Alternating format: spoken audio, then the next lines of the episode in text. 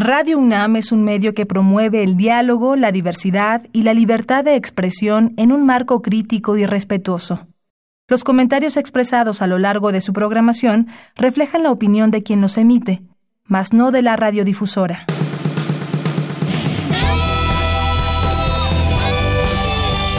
Prisma RU. Relatamos al mundo.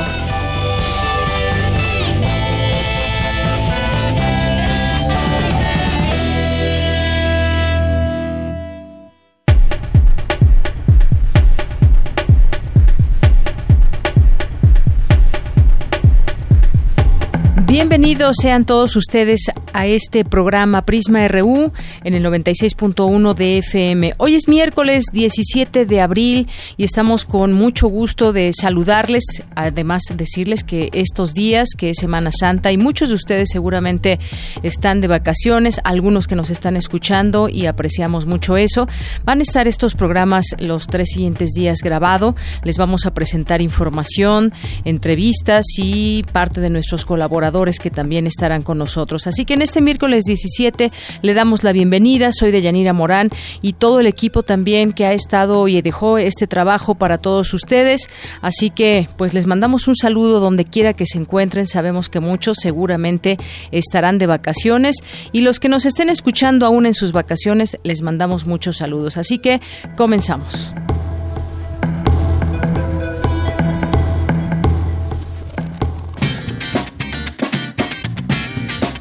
Hoy en la UNAM, ¿qué hacer y a dónde ir? Hoy tienes una cita con el periodista John Ackerman en Diálogos por la Democracia, espacio televisivo donde se discuten y analizan todas las aristas de la democracia, además de otros temas como la libertad de expresión, los derechos humanos y la política mexicana. Sintoniza hoy la señal de TV UNAM en punto de las 18 horas por el canal 20.1 de televisión abierta. Si lo prefieres, puedes disfrutar de una emisión más de Observatorio Cotidiano, espacio de opinión de la realidad cotidiana más relevante de la televisión mexicana, con la participación de destacados universitarios. Acompaña hoy al doctor Rolando Cordera, profesor emérito de la UNAM y doctor honoris causa por la Universidad Autónoma Metropolitana, quien abordará el tema de la economía mexicana, dónde estamos y a dónde vamos. Sintoniza hoy a las 21.30 horas TV UNAM por el canal 20.1 de televisión abierta. Recuerda que puedes descargar el podcast del programa Foro de la Mujer, producido por Radio UNAM entre 1972 y 1986. Se trató del primer programa de la radio mexicana de contenido feminista, creado por la poeta y catedrática guatemalteca Alaide Fopa, quien condujo la primera etapa de la serie de 1972 a 1980, abordando temas polémicos e inéditos en la radio, como la despenalización del aborto, la anticoncepción, la maternidad voluntaria, la liberación femenina, la violencia de género, los derechos de las trabajadoras sexuales y el acoso, entre otros. Una parte de la serie está disponible en el repositorio de Radio UNAM. Ingresa a www.radiopodcasts.unam.mx.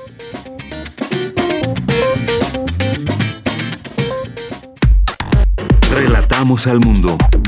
Relatamos al mundo.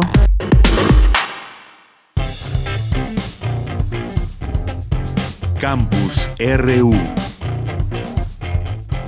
En nuestro campus universitario también tenemos información de nuestra compañera Dulce García. Señala académico que las ramas de la filosofía nos pueden ayudar a entender mejor los problemas ambientales del planeta y agilizar su solución. Adelante, Dulce. Deyanira, muy buenas tardes a ti al auditorio de Prisma RU. Al ofrecer la conferencia magistral Ética y Ecología, el doctor José Sarucán, ex rector de la UNAM, señaló que los académicos dedicados a la filosofía deben dejar de hablar solo entre ellos mismos y llevar sus conocimientos al público general, puesto que su tema central de estudio siempre refiere al comportamiento humano. Y si ese comportamiento humano no es modificado, este va a ser, en mi opinión, no solo difícil, sino yo diría casi imposible lograr los cambios profundos que se deben dar en la sociedad global a todos los niveles, claro, especialmente en aquellos niveles que son más responsables de algunas de las cosas que vamos a ver, pero que finalmente atañe a yo creo que a todo el mundo. El también miembro del Colegio Nacional dijo que las ramas de la filosofía pueden ayudar a convencer a la gente de las dificultades ambientales por las que está atravesando el planeta. Uno de ellos, que es el más notable, aunque no necesariamente el más importante, es el cambio climático, y el otro que es la pérdida de la diversidad biológica, es decir, la naturaleza. Lo que sí quiero es que a quienes tienen una idea y una noción de que esto está ocurriendo se den cuenta de la magnitud del problema. Auditorio de Prisma RU, José Sarucán añadió que hay una necesidad de tener una visión mucho más amplia de materias como la bioética, más allá de la medicina humana. Este es el reporte. Muy buenas tardes. En el libro La Transición Presidencial México 2018 se examina el proceso institucional y social que llevó a Andrés Manuel López Obrador a la presidencia de la República. Un libro que quizás usted quiera leer y compartir también los puntos de vista y el debate que suscita esta transición. Mi compañera Cindy Pérez Ramírez nos tiene la información. Muy buenas tardes a todo el auditorio de Prisma RU. La obra reúne 10 trabajos producto de un seminario de investigación y análisis colectivo y van del reconocimiento del suceso político que significó la elección de 2018 al señalamiento de explicaciones y la enumeración crítica de las propuestas del próximo gobierno nacional durante la presentación de la obra celebrada en la Facultad de Ciencias Políticas y Sociales de la UNAM, Ninfa Hernández, académica de esa entidad universitaria, señaló que existen coincidencias en los autores en torno a las razones por las cuales ganó Andrés Manuel, como el uso del lenguaje simple en sus discursos y un hartazgo ciudadano. El segundo elemento que identifiqué es una preocupación por el posible cauce autoritario del gobierno de López Obrador por diferentes razones. La primera, por la precariedad de la oposición que da patadas de ahogado luego de los resultados electorales de 2018. La segunda, por la debilidad de los contrapesos. Y tres, por el manejo de un discurso de polarización del presidente en turno al excluir a quienes no votaron por él.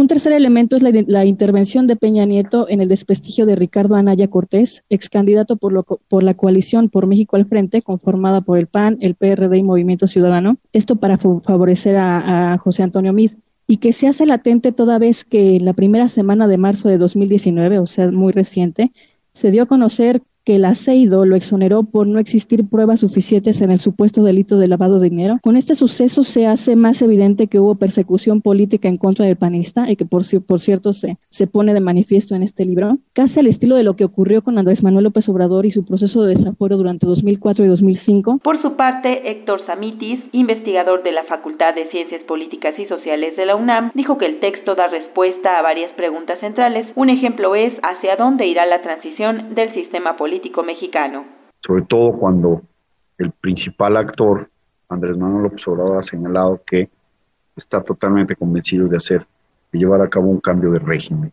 Tema que señalo es preocupación de más de uno de los que escriben en el libro. Por ejemplo, Víctor Manuel Durán Ponte escribe que en el mes de abril de 2018 planteó una hipótesis formulada a partir de la información entonces disponible, la cual se basaba en cuatro datos centrales y en las posibles consecuencias que pudo inferir en ese momento. El primer dato era, sí, el triunfo de la coalición, juntos haremos historia con una clara mayoría. El segundo dato era la debacle del PRI, que encabezó la coalición Todos por México, que perdería la presidencia de la República, las dos gubernaturas en los estados gobernados por dicho partido. El tercer dato se refería a la posibilidad de que la coalición por México al frente, encabezada por el PAN, se convirtiera en la primera fuerza de la oposición teniendo 12, entre 12 y 14 gobernadores y fuera la segunda minoría en el Senado. Cito a Durán Ponte, los resultados electorales del primero de julio demostraron que mis supuestos se habían quedado cortos. La obra La Transición Presidencial México 2018 fue coordinada por Álvaro Arreola Ayala y Raúl Trejo del Arbre. Hasta aquí el reporte. Muy buenas tardes. Porque tu opinión es importante, síguenos en nuestras redes sociales, en Facebook como Prisma RU y en Twitter como arroba PrismaRU. Relatamos al mundo. Relatamos al mundo. A continuación vamos a escuchar esta mesa de análisis y debate que tuvimos con el doctor Adolfo Laborde y el doctor Eduardo Rosales, que participaron en nuestra mesa sobre los líderes mundiales y la llegada de la derecha extrema a los gobiernos. Adelante. Debate RU. Bien, pues ya estamos en nuestra mesa de análisis y debate, donde hoy platicaremos líderes mundiales y la, llegada de la derecha extrema. Eh, pues los políticos muchas veces son tildados, algunos de ellos racistas, xenófobos, xenófobos, antimusulmanes, homofóbicos, antiinmigrantes. ¿De quiénes estamos hablando y qué permite que se enaltezcan como líderes? Platiquemos hoy en esta mesa de análisis con el doctor Adolfo Laborde. Eh, eh, él es doctor en Ciencias Políticas y Sociales, orientación en Relaciones Internacionales por la UNAM y cuenta con estudios de doctorado en Cooperación Internacional en la Universidad de Kobe en Japón. ¿Qué tal, doctor? Bienvenido. Gracias, muchas gracias. Saludos a todos. El doctor Eduardo Rosales también nos acompaña. Él es licenciado en Relaciones Internacionales por la Universidad Nacional Autónoma de México, doctor en Relaciones Internacionales por Atlantic International University. Es profesor e investigador de la FES Acatlán. Bienvenido, doctor.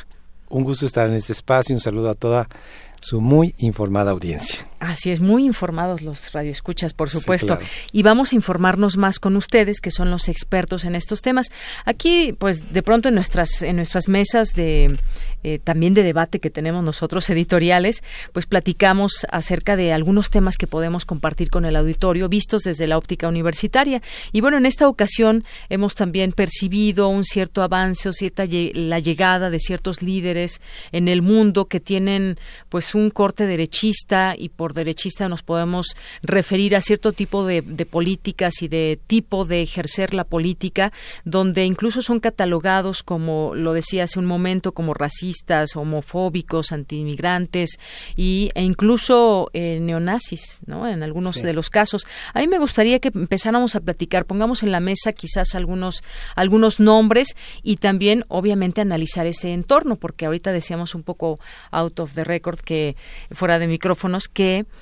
eh, pues muchas veces también es el contexto y ese eh, la coyuntura, porque si fueran tuvieran esas ideas pero no tienen seguidores no pasa nada, pero hay seguidores de estos tipos de líderes. Doctor Gracias, eh, sí, muchas gracias. Bueno, lo comentábamos eh, eh, la aparición de este tipo de personajes con características parecidas, algunos más que otros, algunos eh, que han rebasado la lógica de la derecha en, términos de, ciertos, ciertas luchas que atentan contra lo que ya se había ganado en muchos años, ¿no? La aparición, por ejemplo, de neonazis en Alemania, o bien la aparición de algunos neonazis en Estados Unidos, o bien personajes que tienen una política pues que va más allá de lo que su país o en sus países en sus regiones se habían promulgado como ya rebasadas, ¿no? En el caso de, de Brasil, ¿no? Que viene de un gobierno progresista, ¿no? De Lula o de Dilma.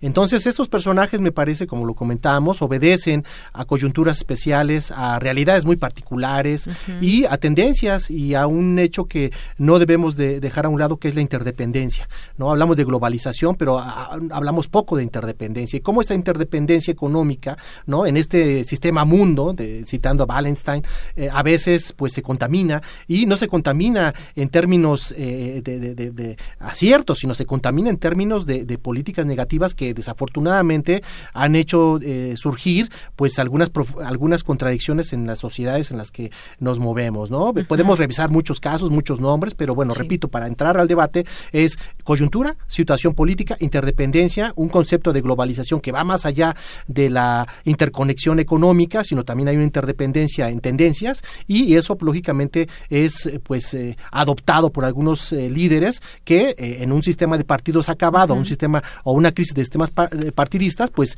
permite el ingreso a estos famosos outsiders. Así es. Y bueno, pues también gracias doctor Laborde, doctor Eduardo Rosales, algunos de los personajes, digo, no podemos entre muchos que hay, a ver, vamos a, algunos, el político holandés Gerd Wilders, la ultraderechista Marine Le Pen, que fue derrotada en, en Francia, Está, por ejemplo, más cercano, aquí lo tenemos en este continente, a Donald Trump, por ejemplo, próximamente a Jair Bolsonaro, entre otros.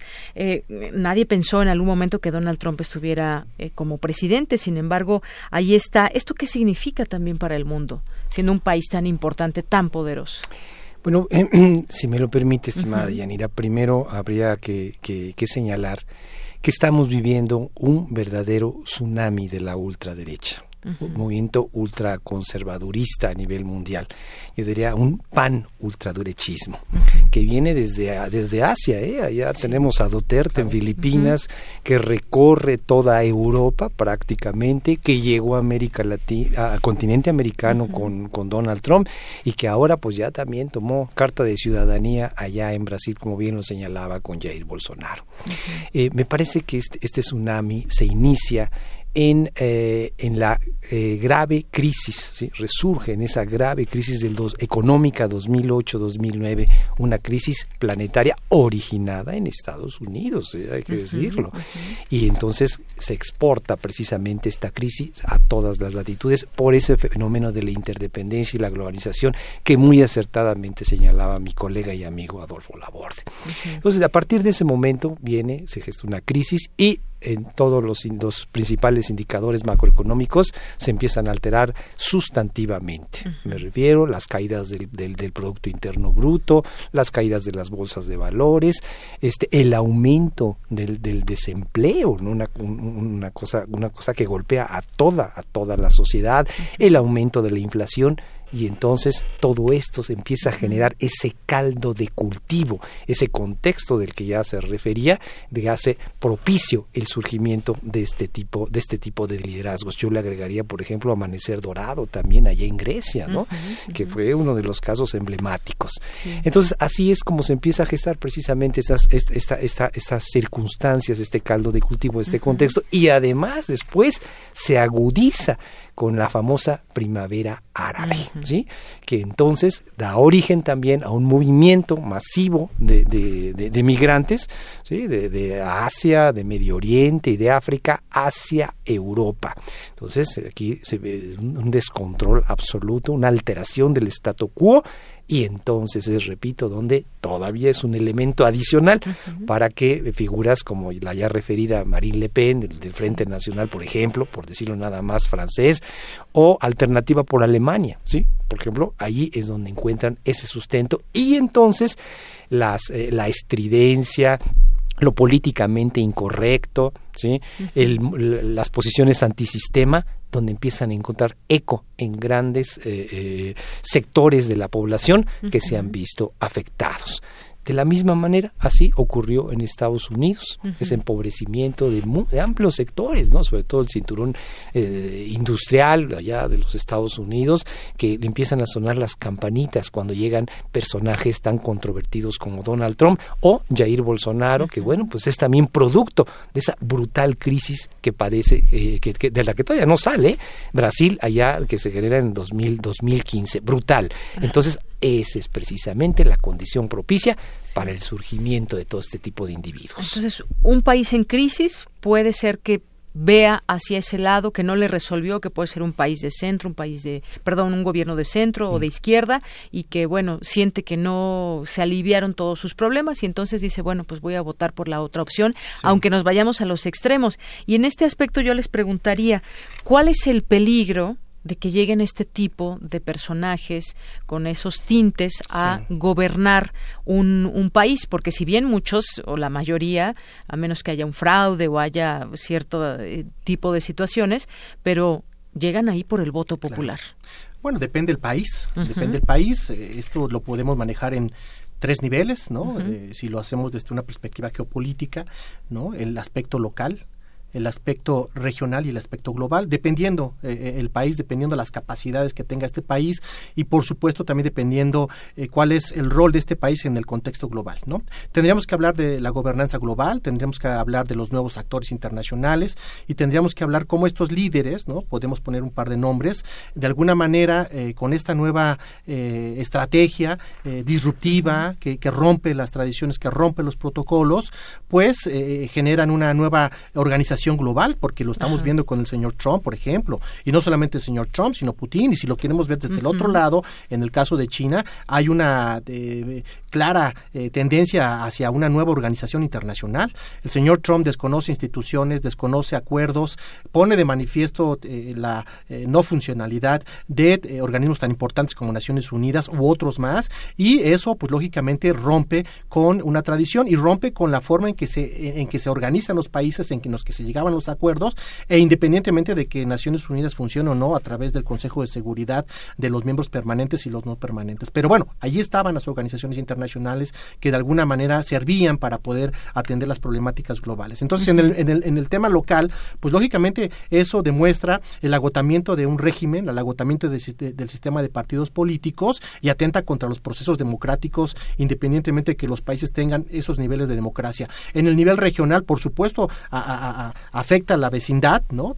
Ahí se contamina, ¿no? Vemos en Sudamérica que después de, que hubo una gran, eh, un gran bloque hacia la izquierda o hacia los países progresistas, hablamos de Argentina, hablamos de Brasil, ¿no? Hablamos también del, del caso de Ecuador, ¿no? Esos países ahora han dado un vuelco y están viendo otras opciones, y quizás hacia la derecha. Entonces, eso nos tiene que dar la pauta para entender que eh, la irresponsabilidad, ¿no? El, no llenar las demandas de la gente, pues ocasiona que haya eh, cierta anarquía y esa anarquía se llena con promesas que no se pueden cumplir en términos económicos o políticos, pero que son muy rentables, son muy mediáticas y hay sectores que buscan la inmediatez y buscan buscan respuestas pues a la brevedad y eso responde de alguna manera a lo que está pasando. Claro, gracias, eh, doctor Laborde. Y es que pues son casos muy interesantes lo que podemos hablar de cada uno de los países.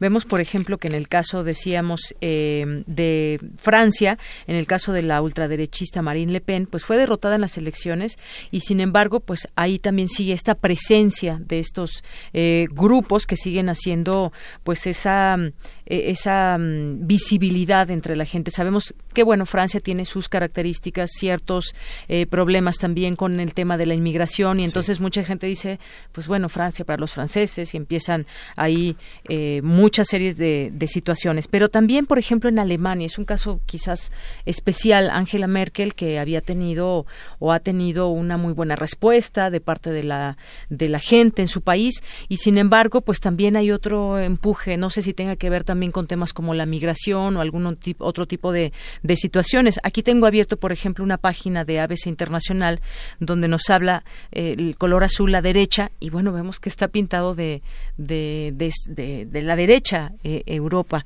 por lo pronto. ¿Qué, ¿Qué, se puede encontrar en qué otros ejemplos podemos traer a, colación, eh, doctor? Rosales? Bueno, aquí me parece muy prudente esa referencia a estos dos países y eh, no, no habría que olvidar que en este momento todos, prácticamente todos los movimientos y partidos de ultraderecha han venido ganando posición. Digamos, en términos, en términos de medios de comunicación, han venido ganando rating. ¿Eh? Por ejemplo, eh, Marine Le Pen, el que el caso ya referido, en las últimas elecciones, bueno, pues tuvo la mayor votación que ese movimiento haya registrado en su en su historia.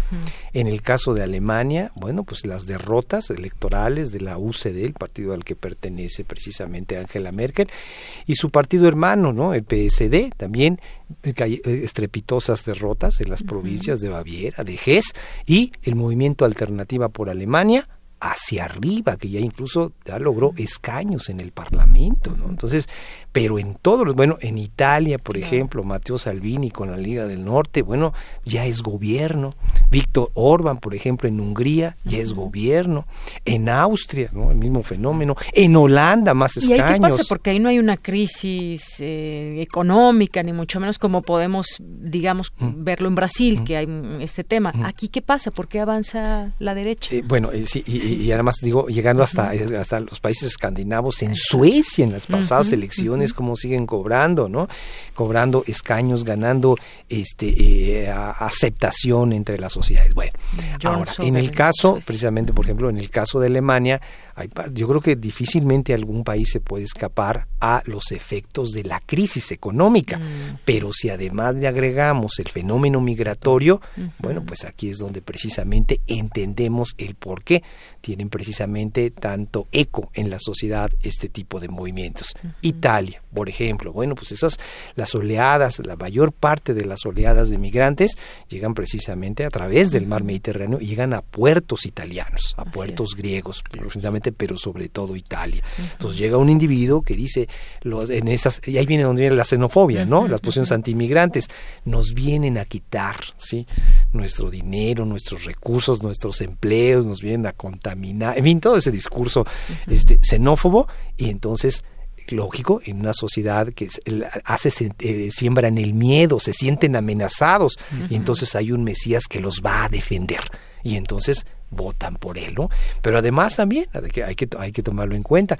Parece que el modelo de la Unión Europea también ha entrado en crisis, ¿sí? Con un liderazgo muy fuerte de Alemania. ¿Sí? Entonces también viene el rechazo a las imposiciones, en este caso de, de, Berlín, de Angela Merkel, que repito, ha sido el que ha tomado la batuta.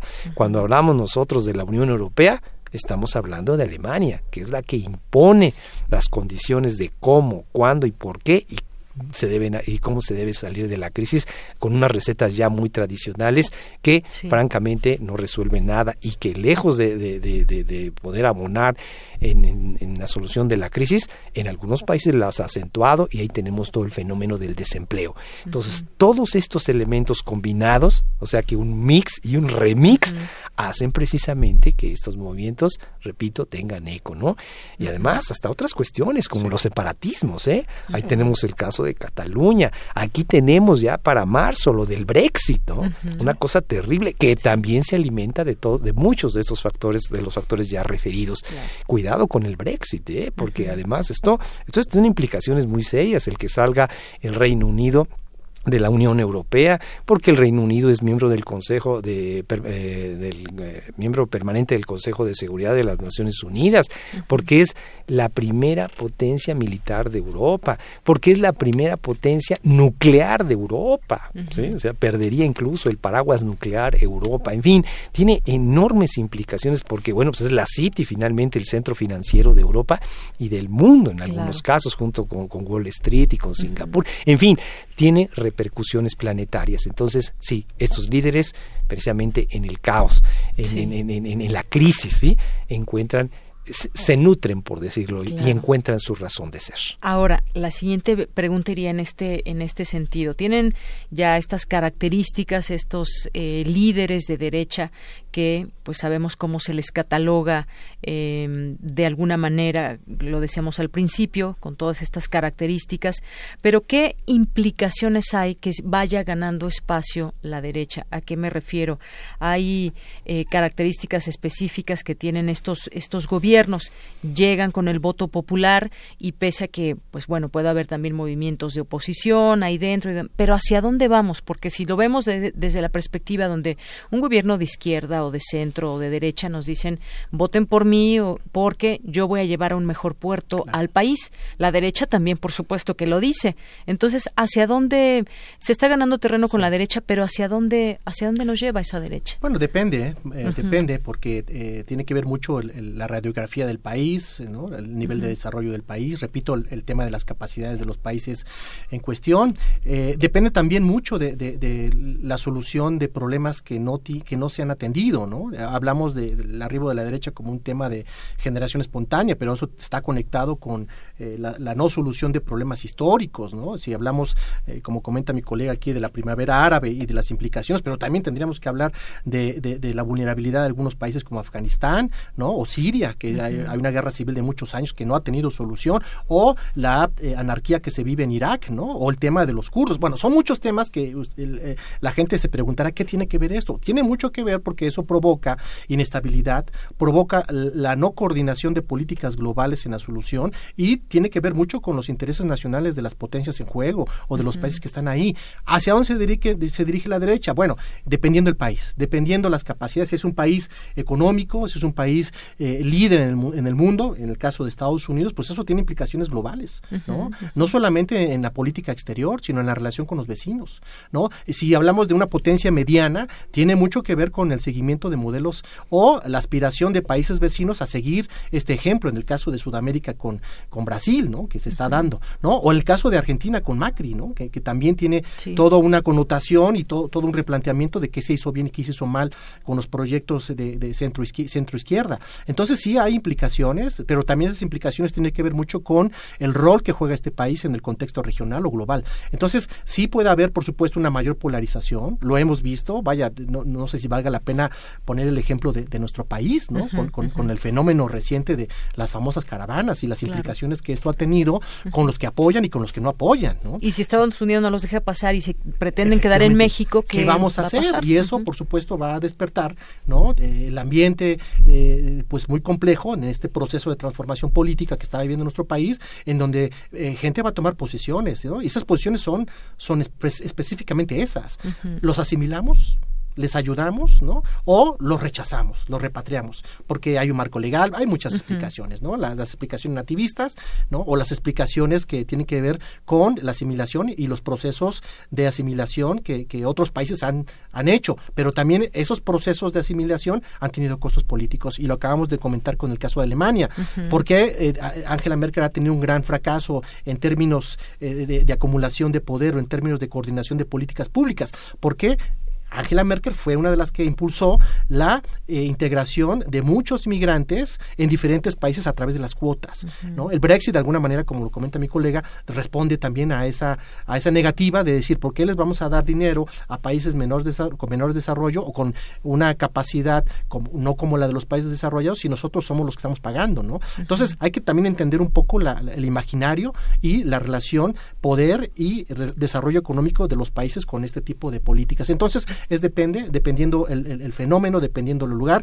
y dependiendo específicamente de las capacidades del país. Así es, y que bueno, pues hemos visto también estos cambios. Muchas veces eh, gana un gobierno de derecha, luego pasa un tiempo y eh, pierde y después vuelve a ganar. Es decir, la realidad va dictando también muchos de estos de estos parámetros. Nos quedan cinco minutos. A mí me gustaría en estos eh, en estos minutos que nos quedan que pues hagamos una una conclusión sobre estos temas, el avance de la derecha en el mundo, esto que implica, eh, qué podemos decir para ir cerrando en ese tema, doctor Eduardo Rosales. Eh, me parece que vivimos un momento verdaderamente peligroso, difícil, complicado no, no estamos saliendo ahorita de los movimientos de la ultraderecha, al contrario, estamos precisamente en el inicio. Son movimientos pendulares, como ya lo había referido, pero van a la izquierda, pero luego se van a los extremos de la derecha. Sí, pero en este caso eh, yo, yo retomo un concepto que muy acertadamente refería a mi colega en el sentido de la polarización. Una polarización dentro de los estados, dentro de las naciones, dentro de los países, pero una, también una polarización en el panorama internacional, en la sociedad internacional. Sí, porque además, para sobrevivir, estos movimientos de ultraderecha, estos partidos de ultraderecha, estos líderes de ultraderecha, pues han venido creando una especie de hermandad como un cártel, valga la expresión, el cártel de la ultraderecha. Si nos fijamos como, por ejemplo, este eh, Donald Trump a través de Steve Bannon exporta el movimiento ¿sí? y logra el triunfo de Jair Bolsonaro en Brasil. Cómo se, acerca exactamente esas alianzas, eh, cómo tejen precisamente estas alianzas, como por ejemplo con Benjamín Netanyahu en Israel. Terrible la situación. Cómo fomenta el Brexit, ¿sí? Para volver a traer a su esfera de influencia al Reino Unido, ¿no? El precio, eso no importa, ¿sí? Cómo va y visita a Polonia, a los líderes polacos, en fin, se hace toda una hermandad y esta hermandad tiene, se, se maneja, empiezan a manejar principios en su política exterior como por ejemplo el nacionalismo extremo, que raya en el chauvinismo, eh, manejan el aislacionismo, ¿sí? Manejan el unilateralismo, ¿sí? Que es muy, muy peligroso y fomentan también el proteccionismo, ¿sí? Con lo cual, este tipo de cuatro pilares nos explican el modus pensandi y el modus operandi de este tipo de, regímenes, ¿sí? Y entonces empiezan hasta a aparecer ya los coqueteos, los, este, eh, los acercamientos con personajes como Duterte, digo, porque se siente muy... Bueno, hasta con Kim Jong-un. Se, mostró admiración y afinidad Donald Trump, ¿no? Esta cosa hasta, hasta polémica y contradictoria, pero en fin, sí se está creando una hermandad, están, eh, eh, están al alza y eso es muy peligroso. Y polarizaciones, desde luego, con los que no comparten sus puntos de vista y ahí tenemos hasta conflictos, este, eh, eh, asperezas con China, con Rusia, en fin, con México, con quién no decir todos estos, estos conflictos, ¿no? Es muy peligroso, es un momento de profunda inestabilidad y pues este eh, vivimos, vivimos como lo decía si no mal recuerdo el este el, el, el, papa el papa Francisco estamos virtualmente metidos en una crisis terrible y en una tercera guerra mundial fragmentada, en mucho auspiciada, fomentada y alimentada precisamente por estos extremismos. Por estos extremismos. Bueno, pues se nos acaba el tiempo, pero yo creo que ahora también veamos la eh, hay que seguir platicando de ese tema creo que todavía hay mucho que decir para ir definiendo quizás esos rumbos que se avisoran para los próximos años pero también hablar quizás de esos esos líderes que se han encumbrado que provienen quizás de la izquierda y vemos algunos que pues ya no quieren soltar el poder. Eso también puede suceder y eso también puede volverse un peligro, ¿no? Y, tendremos que hablar de Venezuela, tendremos que hablar de Bolivia, tendremos que hablar de Nicaragua. y de algunos otros países por ahí que también, pues bueno, las implicaciones que tiene el hecho de que de que se puedan perpetuar en el poder sea del eh, del centro, de derecha o de izquierda. Pero pues eso lo dejaremos para otro momento que me gustaría que pues nos pudieran acompañar. Por lo pronto yo les agradezco a ambos. Ha estado muy interesante todo este análisis que nos dan para nuestro auditorio muy exigente que seguramente habrán disfrutado de esta plática y del conocimiento de ustedes. Así que muchas gracias a los dos. Gracias. Queremos escuchar tu voz. Nuestro teléfono en cabina es 55 36 43 39. Porque tu opinión es importante, síguenos en nuestras redes sociales, en Facebook como Prisma RU y en Twitter como arroba PrismaRU. Esta tarde, aquí en el programa de Prisma RU de Radio UNAM, tenemos el gusto de conversar con la doctora en Ciencias de la Tierra, Cristian Domínguez Sarmiento. Ella es investigadora del Centro de Ciencias de la Atmósfera de la UNAM y vamos a platicar sobre los vórtices polares que pues no son parte del cambio climático. Es un tema del cual ella nos va a platicar, pero que siempre ha existido. Y bueno, pues le doy la bienvenida, doctora. Buenas tardes. Hola, muy buenas tardes. Bien, eh, pues doctora, la invitamos. Quisiéramos platicar con usted sobre pues la situación climática que ocurre en el planeta, que muchas veces asociamos el frío extremo o el calor extremo con eh, temas derivados del cambio climático. Sin embargo, también hay fenómenos que se dan de manera, digamos, cotidiana en nuestro planeta y no están asociados a ese cambio climático. Y uno de ellos, pues, son los vórtices polares. Me gustaría que nos platique de estos vórtices polares. ¿Qué son? Cómo entenderlos y, bueno, pues dónde principalmente se registran, que pues es justamente en, el norte. Em, los vórtices polares son una circulación cerrada que tienen vientos máximos y las temperaturas mínimas las alcanzan en el centro de su vórtice de esa circulación. Se encuentran en latitudes muy altas, es decir, entre los 50 y los 60, 60 grados, es decir, muy cerca de los polos, y siempre están ahí, es, es, es un fenómeno característico de las regiones polares.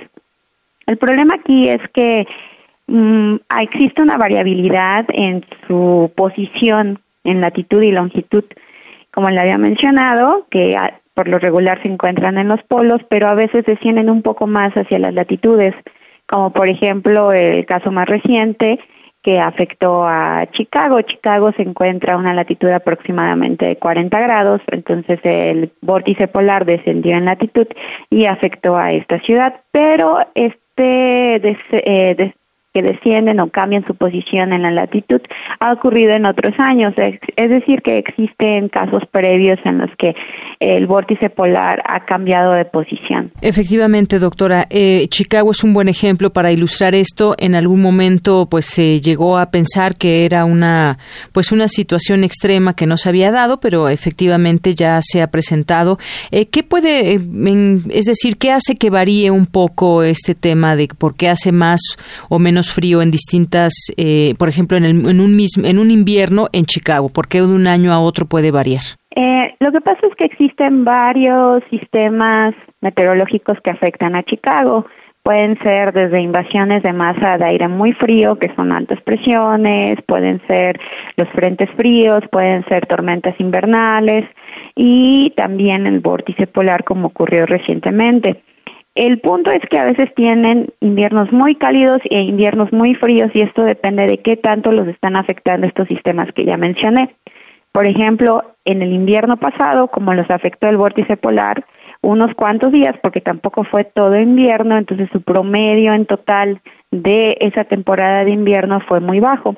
Y esto es parte de una variabilidad climática, es decir, en ciertos años tienen mayor recurrencia este tipo de fenómenos y en otros años van a dejar de afectarlos. Entonces su invierno será más cálido. Bien, pues esto es parte de lo que sucedió allá en Chicago y cómo lo podemos entender. Y en este caso, digamos, ¿hay alguna manera en que se pueda ligar, decíamos al principio, que este fenómeno no tenía que ver con el cambio climático? Sin embargo, sabemos que hay un cambio climático en marcha en el mundo. ¿Esto de qué manera podría en algún momento afectar o no estas zonas de los polos? Esa es una pregunta muy interesante que aún ha sido de investigación. Lo que pasa es que el problema en las ciencias atmosféricas es que no tenemos datos que sean fehacientes desde hace mucho tiempo, es decir, tenemos datos confiables a partir de la era satelital, que es 1970 y desde ahí hasta la fecha. Entonces tenemos aproximadamente cuatro décadas en el que podemos contar con datos. Y cuando queremos hablar de un cambio climático, como su nombre lo dice, es un cambio en el clima. Primero, ¿qué es el clima? El clima es un registro de 30 años, por lo menos. Entonces, para ver un cambio en el clima tendríamos que tener más de 30 años para poder realmente asociar que está cambiando el clima en una región. Desgraciadamente, eh, algunos lugares no cuentan con suficiente tiempo de registro. Entonces, esa ha sido una gran limitante. Después, eh, como usted lo mencionó, existen muchos estudios que tratan de atribuir este tipo de eventos con el cambio climático. El problema es el mismo, no tenemos registros fehacientes y lo que ocupan son modelos, pero los modelos también tienen muchas limitaciones para representar bien este tipo de fenómenos como son los vórtices polares. Muy bien, bueno, pues estas bajas temperaturas registradas, sobre todo pues nos viene a la mente lo más cercano que fue es Estados Unidos y asociadas con esta masa de aire polar son extremas eh, en el en el planeta, es decir, bueno, pues no se podría eh, tener eh, vida permanentemente con esta temperatura o se tendrían que adecuar muchas cosas. No, no solo se trata de temperaturas bajas, también hay, por otra parte, doctora, temperaturas muy cálidas, como en el caso, por ejemplo, vámonos a hasta Australia, por ejemplo, que presenta temperaturas muy altas. Ahí como, pues, este, eh, explicar este contraste que hay de temperaturas, por una parte muy, muy bajas y por otra parte tan altas eh, de un extremo a otro. Sí, ese tipo de pregunta también es bastante interesante, cómo es que existen opuestos muy grandes en, en el planeta, ¿no? Al mismo tiempo, es decir, en una región tenemos mucho frío y en otra región tenemos muchísimo calor. Con respecto a Australia, lo que pasó fue que hubo una ola de calor que los afectó por bastantes días y alcanzaron temperaturas muy, muy altas, pero los fenómenos meteorológicos que afectan a Australia son muy, muy diferentes, completamente diferentes a los que afectan a Chicago. En Australia regularmente los afectan sistemas tropicales, entonces ahí lo que pudo haber existido fue una alta presión que dominó sobre ese mm, continente. Así es, doctora. Y por ejemplo, en el caso del tema del cambio climático, pues no es que de un año a otro ya varíe tanto la temperatura, esto se va dando con el paso del tiempo y en este sentido quizás podríamos ver, no sé, quizás en algunos años cambios ya un poquito más em, marcados con referencia a decir, por ejemplo, hace 20 años teníamos el invierno más frío y el verano menos caluroso, podríamos hacer en algún momento esos comparativos como personas que hemos vivido ya varios años en esta vida y que nos podemos dar cuenta de ciertos cambios? Claro, porque los registros empiezan desde 1970, entonces conforme vaya pasando el tiempo vamos a tener una mayor cantidad de registros lo cual nos podrá indicar si realmente cambia el clima, pero me gustaría remarcar que hay otros procesos que afectan el clima de una región. Por ejemplo, en la Ciudad de México, la constante urbanización y la pérdida de árboles y el reemplazo de estos árboles por, por ejemplo, zonas habitacionales o por centros comerciales, eso también te va a cambiar el clima. Entonces, son varios procesos los que te van a indicar que hay un cambio en el clima. Y por supuesto, como ya lo mencioné, entre más registros tengamos, será más fehaciente la tendencia que nosotros podamos ver en el clima, es decir, en cambios en la temperatura y en la precipitación. Y que si hacemos este conteo, digamos, en muchas ciudades del mundo, pues se tiende a eso, a la urbanización.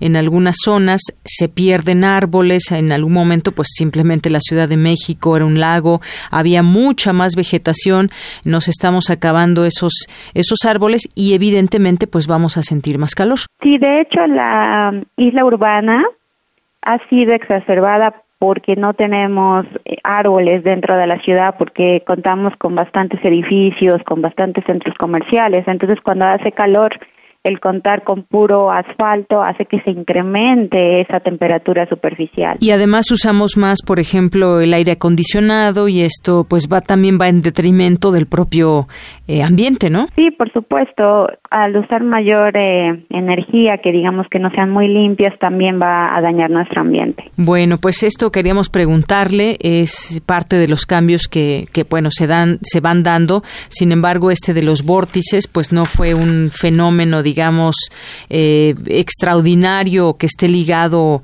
eh, de manera tajante con el cambio climático. Eso siempre ha existido. Lo que sí es, pues, este tipo de cosas, por ejemplo, la urbanización y muchas otras cosas que le hacemos a, a nuestra tierra. Y me pongo a pensar, por ejemplo, en otros lugares, doctora, por ejemplo, tenemos también lugares de selva en la, en, en el país, tenemos lugares donde hay, por ejemplo, muchos manglares y también se van acabando con, eh, pues, edificaciones con centros turísticos muy grandes. Esto también no debemos perderlo de vista. No, porque como ya mencioné, va a cambiar nuestro clima, entonces podemos tener un diferente clima al que estamos acostumbrados con ahora que contamos las selvas, que tenemos humedad, tenemos lluvias, entonces al quitar esa selva va a cambiar totalmente la circulación atmosférica y va a provocar otro tipo de patrones de precipitación y de temperatura. Así es, esto sí cambia el clima, esas modificaciones ya que hace pues el hombre quizás no centrado en ver eh, hacia 10, 20, 30 años, sino que simplemente se da mm, esa situación por eh, una satisfacción inmediata, pero no pensamos a largo plazo. Quizás no estemos en ese punto donde los gobiernos piensan a largo plazo. No, sinceramente ese es un grave problema porque todos los gobiernos, sin excepción, lo que han pensado es en cómo poder realizar proyectos, llevar a cabo infraestructuras. Entonces, todo esto se ha llevado a cabo sin una concientización de cuál va a ser el impacto ambiental. Es decir, por ejemplo, en la Ciudad de México hay un cambio muy marcado a partir de 1980, cuando se dio el boom en la construcción de los edificios. Ahí empezó a cambiar el clima y desde ahí estamos eh, percibiendo cada vez eventos extremos de precipitación, es decir, que está lloviendo más en la ciudad, pero es la Ciudad de México no es aislada, o sea, tenemos otras ciudades en las que también se ha reemplazado los árboles y los ecosistemas que se tenían por construir edificios y centros comerciales y otro tipo de infraestructura que le hace daño al ambiente. Bien, doctora, pues le quiero agradecer mucho esta conversación aquí en Prisma RU de Radio UNAM. Es un tema muy interesante y que, por supuesto, del cual seguimos platicando. Muchas gracias. Muchas gracias. Hasta luego, doctora. Muchas gracias. Fue la doctora Cristian Domínguez, doctora en Ciencias de la Tierra, investigadora del Centro de Ciencias de la Atmósfera de la UNAM. Continuamos. Tu opinión es muy importante. Escríbenos al correo electrónico prisma.radiounam@gmail.com.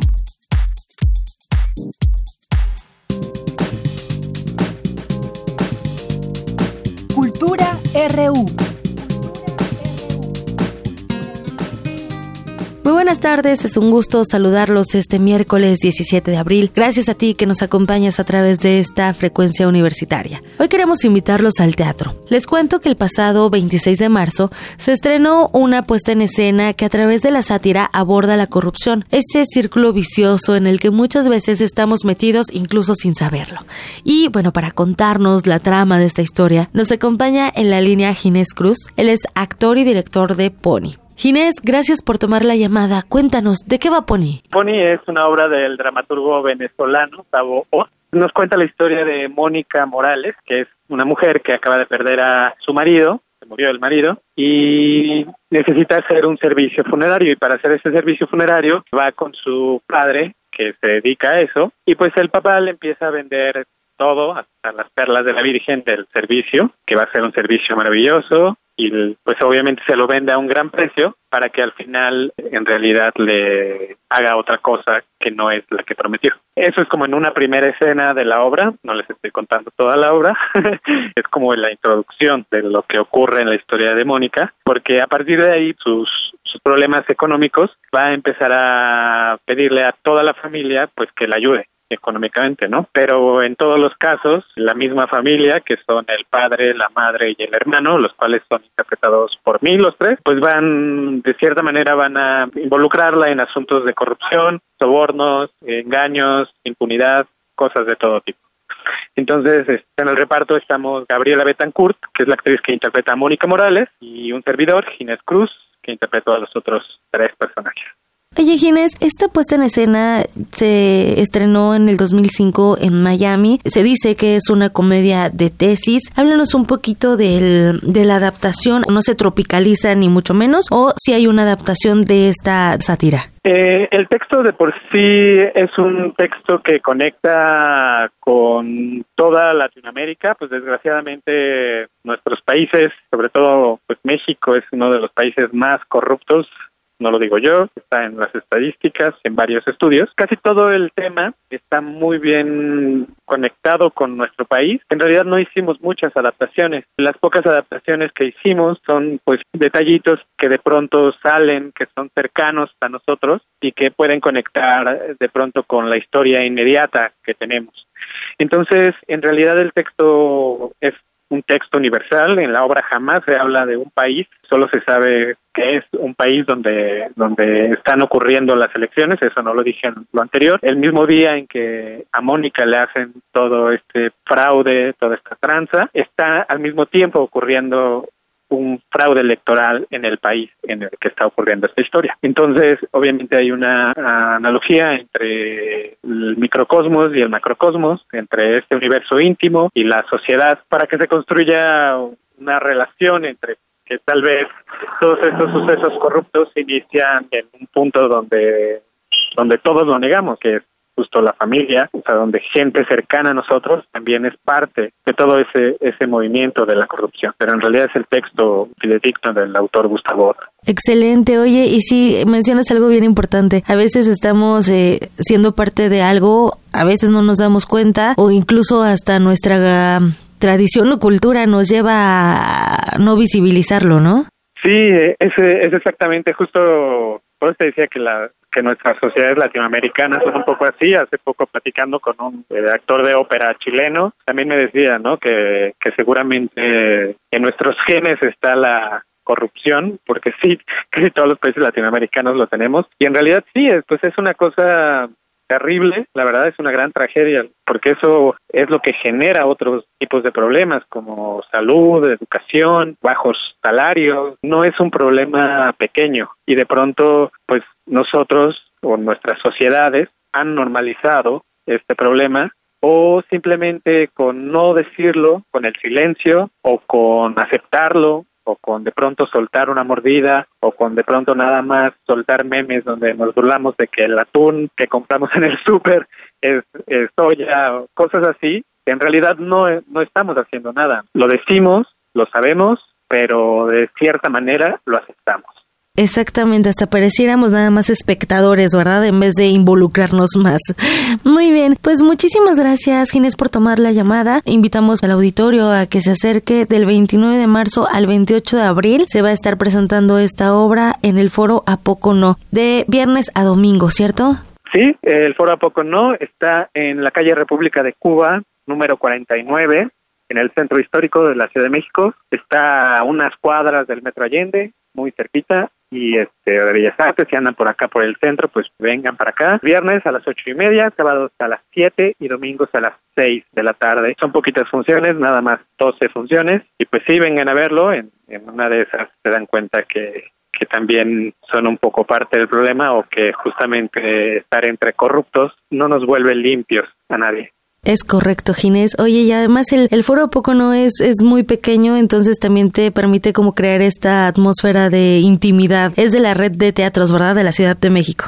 Sí, forma parte del sistema de teatros de la Ciudad de México. Es un foro pequeño, es justamente el montaje que hicimos nosotros, que entrenamos el año pasado con motivo de las elecciones del 2018. Bueno, con motivo porque queríamos platicar un poco de lo que sentíamos, de lo que percibíamos, de lo que de pronto sentíamos que podría repetirse en estas elecciones porque nos parecía importante hablar de esto, ¿no? Entonces por eso montamos el texto y fue en un foro pequeño y en realidad la obra justamente está hecha para, para un foro pequeño y para sentir más la intimidad de esta familia. Ginés, muchísimas gracias por tomar la llamada y no nos resta más que desearles que esta temporada tenga mucho éxito, que vaya mucha gente a ese foro chiquito, íntimo, que vayan a confrontarse también. El teatro siempre es catártico y siempre te confronta, entonces ahí está la opción para el auditorio. Muchísimas gracias por tomar la llamada para Prisma RU. Muchas gracias a ti, Tamara. Y sí, pues vengan, es una gran reflexión la verdad, sobre la corrupción. La gente sale muy, o sea, sale, le, duele el tema, le duele porque de pronto conecta con cosas que ha hecho.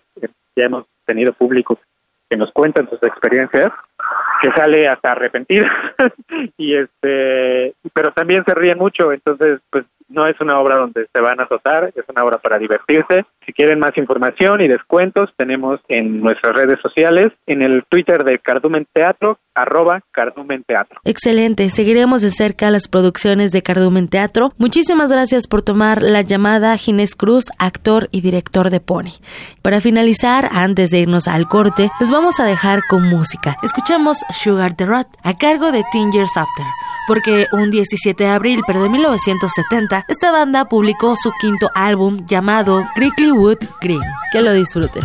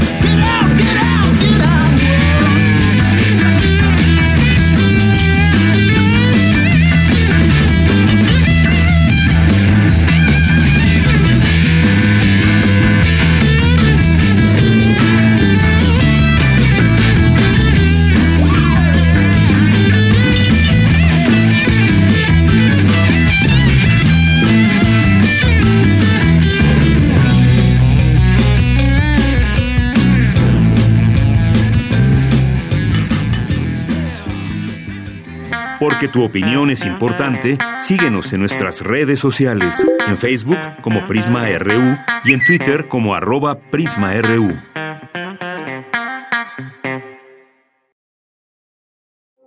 Queremos escuchar tu voz. Nuestro teléfono en cabina es 55 36 43 39. Porque tu opinión es importante, síguenos en nuestras redes sociales, en Facebook como Prisma RU y en Twitter como arroba PrismaRU.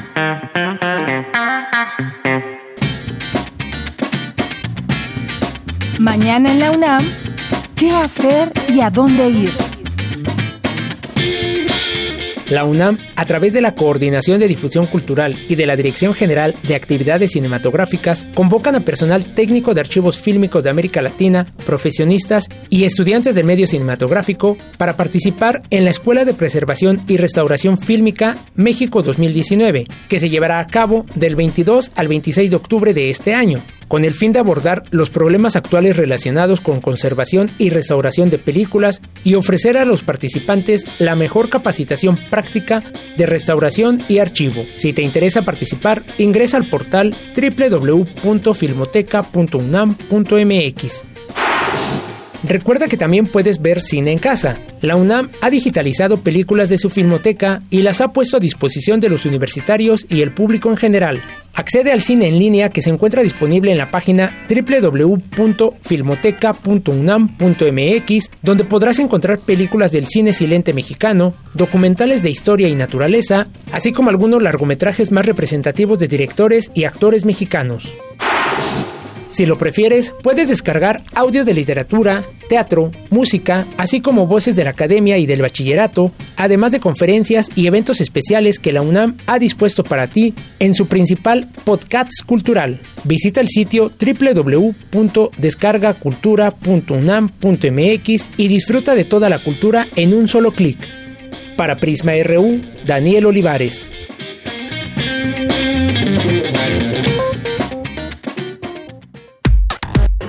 Prisma RU. Relatamos al mundo.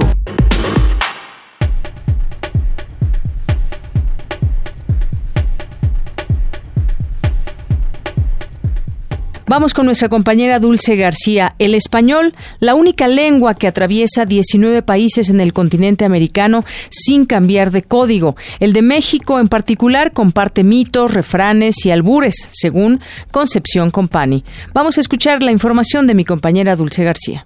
Deyanira, muy buenas tardes a ti al auditorio de Prisma RU. La gramática es un sistema con una base neurofisiológica en la que se involucran en cualquier acto del habla, desde el diafragma hasta millones de conexiones neuronales para decir un simple sí o un simple no. La gramática no solo tiene esta base tan fuerte genética y neuronal, sino que además es el cimiento de la comunicación humana. La capacidad de hablar una lengua es un hecho biológico natural que tiene una prioridad que no tienen otros sistemas de comunicación, como lo es por ejemplo la escritura Hoy día más del 90% de las lenguas inventariadas en todo el mundo se mantienen en la oralidad. Estas y otras ideas explicó la doctora Concepción Compani, miembro del Colegio Nacional, al ofrecer la conferencia La identidad lingüística de los mexicanos en el siglo XVIII. Dijo que estudiar las lenguas ayuda a saber cómo es la visión del mundo de las personas. Y para mí lo más importante de tener gramática, en este caso estamos hablando de gramática en lengua española, el día pasado vimos cómo está permeado el español de México de indigenismos, de lenguas indígenas.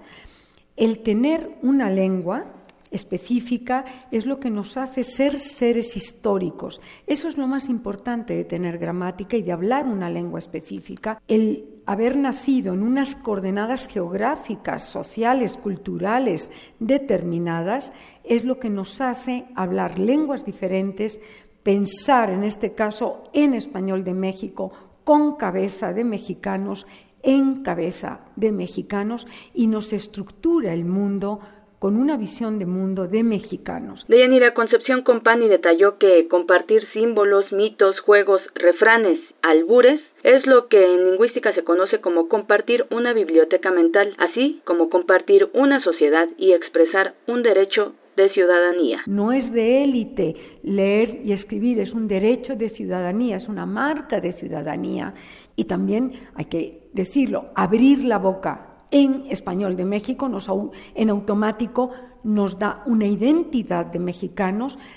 Dime cómo hablas y te diré quién eres, Eso es el, ese es el meollo del día de hoy.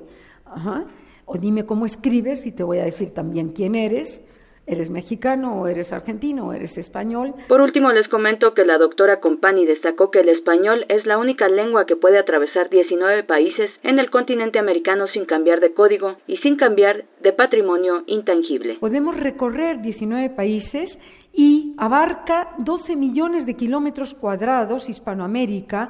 No hay ninguna lengua en el mundo nativa materna que tenga esa extensión geográfica y esa vastedad de países compartiendo el mismo código y el mismo patrimonio intangible, la misma gramática. Este es el reporte. Muy buenas tardes. Presentan el libro Derecho Administrativo Sancionador Mexicano. Cindy Pérez nos tiene la información.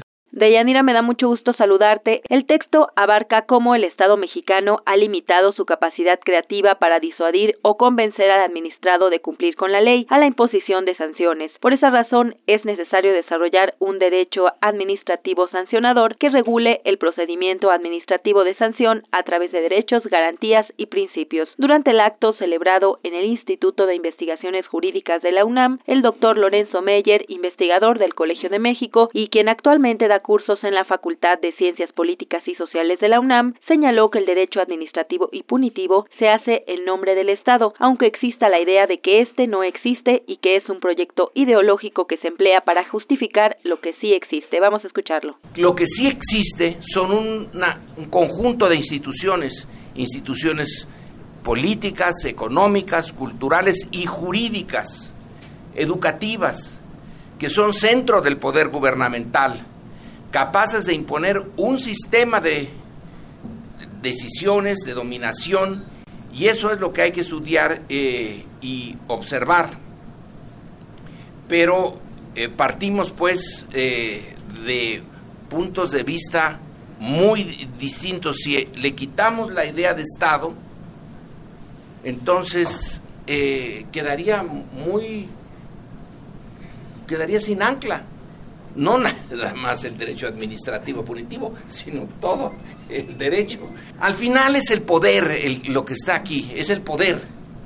Eh, el, eh, el poder que tiene el administrador y como dijo Fernando, los pecados que puede cometer el administrador, el eh, cohecho, etcétera, el conflicto de intereses.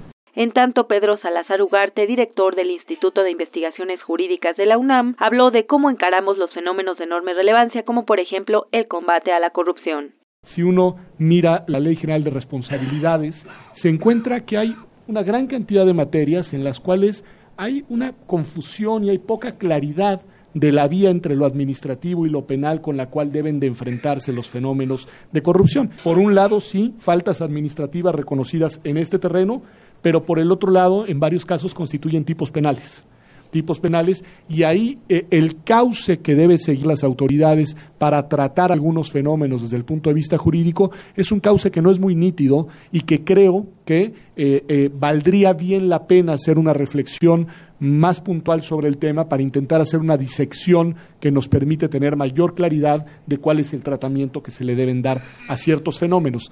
Pensaba, por ejemplo, a la reforma al artículo 19 constitucional de días recientes en las que se amplían los tipos de eh, eh, tipos penales de presión preventiva oficiosa, además hay que subrayar el oficiosa, en el cual además el legislador le impone al juez una decisión sin permitirle realizar la labor de mediación que debe realizar el juzgador, lo cual a mí me parece que ya desde ahí incluso violenta el principio de división de poderes. Hasta aquí la información de Yanira. Muy buenas tardes. La producción de alimentos utiliza el 70% del consumo global del agua, señala académica. Y mi compañera Cristina Godínez nos platica quién es esta académica y qué es lo que dijo al respecto. Adelante, Cristina. La alimentación es un derecho básico para las personas y en este sentido, la producción de alimentos a nivel mundial es uno de los grandes desafíos para alcanzar la sustentabilidad. En nuestro país, en los últimos 50 años, el consumo por persona de productos animales se duplicó y la producción de esas mercancías aumentó, pero no solo por el incremento del consumo per cápita, sino por el crecimiento de la población y de las exportaciones. Pero el impacto por el gasto de estos recursos no es evidente, indicó María José Ibarrola Rivas, investigadora del Instituto de Geografía de la UNAM. La producción de alimento utiliza el 70% del consumo global de agua, es para la producción de alimento. El 40% del área total del planeta se usa para la producción de alimento. Se ha duplicado el nitrógeno en el ambiente. ¿Qué quiere decir esto? El ciclo global del nitrógeno se ha visto afectado gravemente por esto. Incluye varias cosas a nivel global, impactos ambientales a nivel global, como también a escalas locales, especialmente porque este impacto no es evidente o existe y existe gran desconexión entre el consumo y la producción de alimentos. En México, la agricultura intensiva se relaciona con el consumo de energía, contaminación, emisión de gases de efecto invernadero y desgaste de acuíferos. Y la agricultura extensiva, de pequeños productores que no usan maquinaria, con una producción insuficiente y la necesidad de grandes extensiones de tierra, causan deforestación y erosión, así como pérdida en la fertilidad de los suelos. Otro problema es que el 14% de la población rural tiene desnutrición y al mismo tiempo se registra una pandemia de sobrepeso y obesidad con 70% de adultos y una tercera parte de los niños en esa situación. La académica señaló que su investigación tiene que ver con encontrar caminos que lleguen a la seguridad alimentaria sustentable, y eso se logra con la reducción del impacto ambiental, el entendimiento de la relación consumo-producción y con dietas sanas para toda la población. Por último, para un manejo sustentable, Ibarrola Rivas propuso el empleo del método de requerimiento de tierra para productos animales, un índice que señala la cantidad de tierra en metros cuadrados que se necesita para producir un kilo de alimento. Para Radio UNAM, Cristina Godínez. Porque tu opinión es importante, síguenos en nuestras redes sociales, en Facebook como Prisma RU y en Twitter como arroba PrismaRU. Relatamos al mundo. Relatamos al mundo.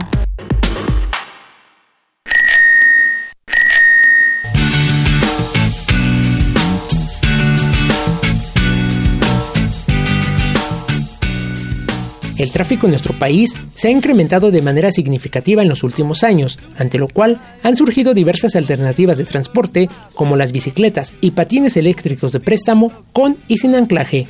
Sin embargo, la UNAM es pionera y mantiene liderazgo por tener el primer sistema de préstamo de bicicleta pública en México y en instituciones educativas denominado Bicipuma, este es un programa de movilidad sustentable con préstamo de bicicletas gratuito para la comunidad universitaria que surge en el año 2004 como programa piloto denominado Puma sobre Ruedas, basado en un proyecto del Centro de Investigación de Diseño Industrial de la UNAM. Primero fue lúdico recreativo, pero se fue consolidando como una alternativa de transporte, para el año 2005 se le cambia el nombre a Bicipuma y comienza un crecimiento progresivo. Se construye una ciclovía, así como módulos de préstamo de bicicletas e incrementa el número de unidades de transporte. Bicipuma depende directamente de la Dirección General de Servicios Generales y Movilidad, que se dedica a aplicar programas vanguardistas y sustentables en apoyo a la comunidad universitaria. Hoy en día, Cuenta con 14 estaciones, más de 1000 bicicletas y 8 kilómetros de ciclopista que conecta a facultades, institutos y dependencias administrativas de Ciudad Universitaria. Este sistema opera de 6.30 a 4.30 de la tarde, de lunes a viernes, y está disponible para todo miembro de la comunidad universitaria con credencial vigente, estudiantes, trabajadores, académicos, investigadores, exalumnos, personas de vinculación universitaria, es decir, extranjeros que se encuentren de intercambio académico e incluso jóvenes de la Escuela de Iniciación Universitaria de la Preparatoria número 2. Los beneficios que se obtienen con este sistema de transporte son diversos. Por ejemplo, en el año 2018, Bicipuma realizó un total de 855 mil préstamos para la comunidad universitaria, cerca de 5 mil servicios diarios, con lo cual se dejaron de emitir 900 toneladas de dióxido de carbono al medio ambiente. El maestro Ernesto García Almaraz, coordinador de Bicipuma, detalla los beneficios de este programa. Genera beneficios alternos como es el dejar de usar el vehículo automotor, lo cual eh, abona a la calidad del medio ambiente, pero también cada que subimos a una persona a la bicicleta y dejamos de usar un automotor, tenemos más espacios en nuestras vialidades. Como todos sabemos, el tráfico es un tema importante, no solamente en la ciudad, eh, sino que eh, Ciudad Universitaria también padece de esa situación y si fomentamos el uso de la bicicleta, tendremos menos vehículos estacionados en las vialidades y una mejor circulación de nuestros vehículos automotores. Por otra parte, el, subirse a la bicicleta hace que la gente llegue de buen humor a, sus clases, nuestros estudiantes, los trabajadores, los investigadores y en el beneficio personal eh, abona a nuestra salud. El hacer ejercicio eh, siempre eh, nos va a hacer sentir bien. Del año 2016 al 2018 se registró un aumento en la demanda por parte de la población universitaria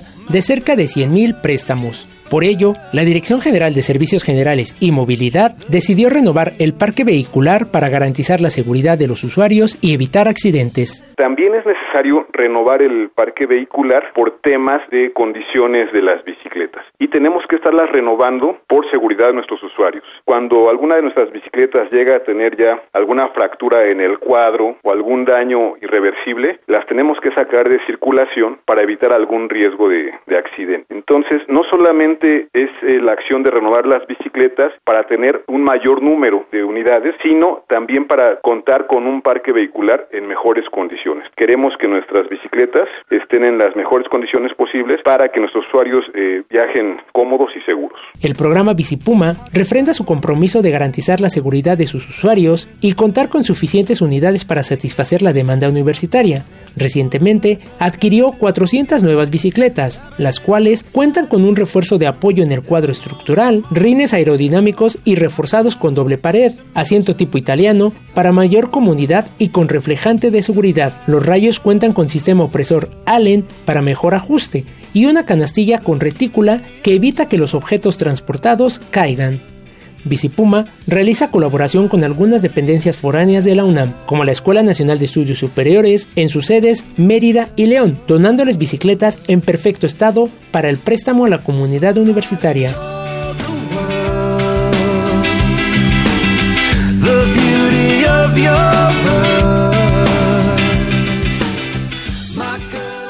Para Radio UNAM, Daniel Olivares.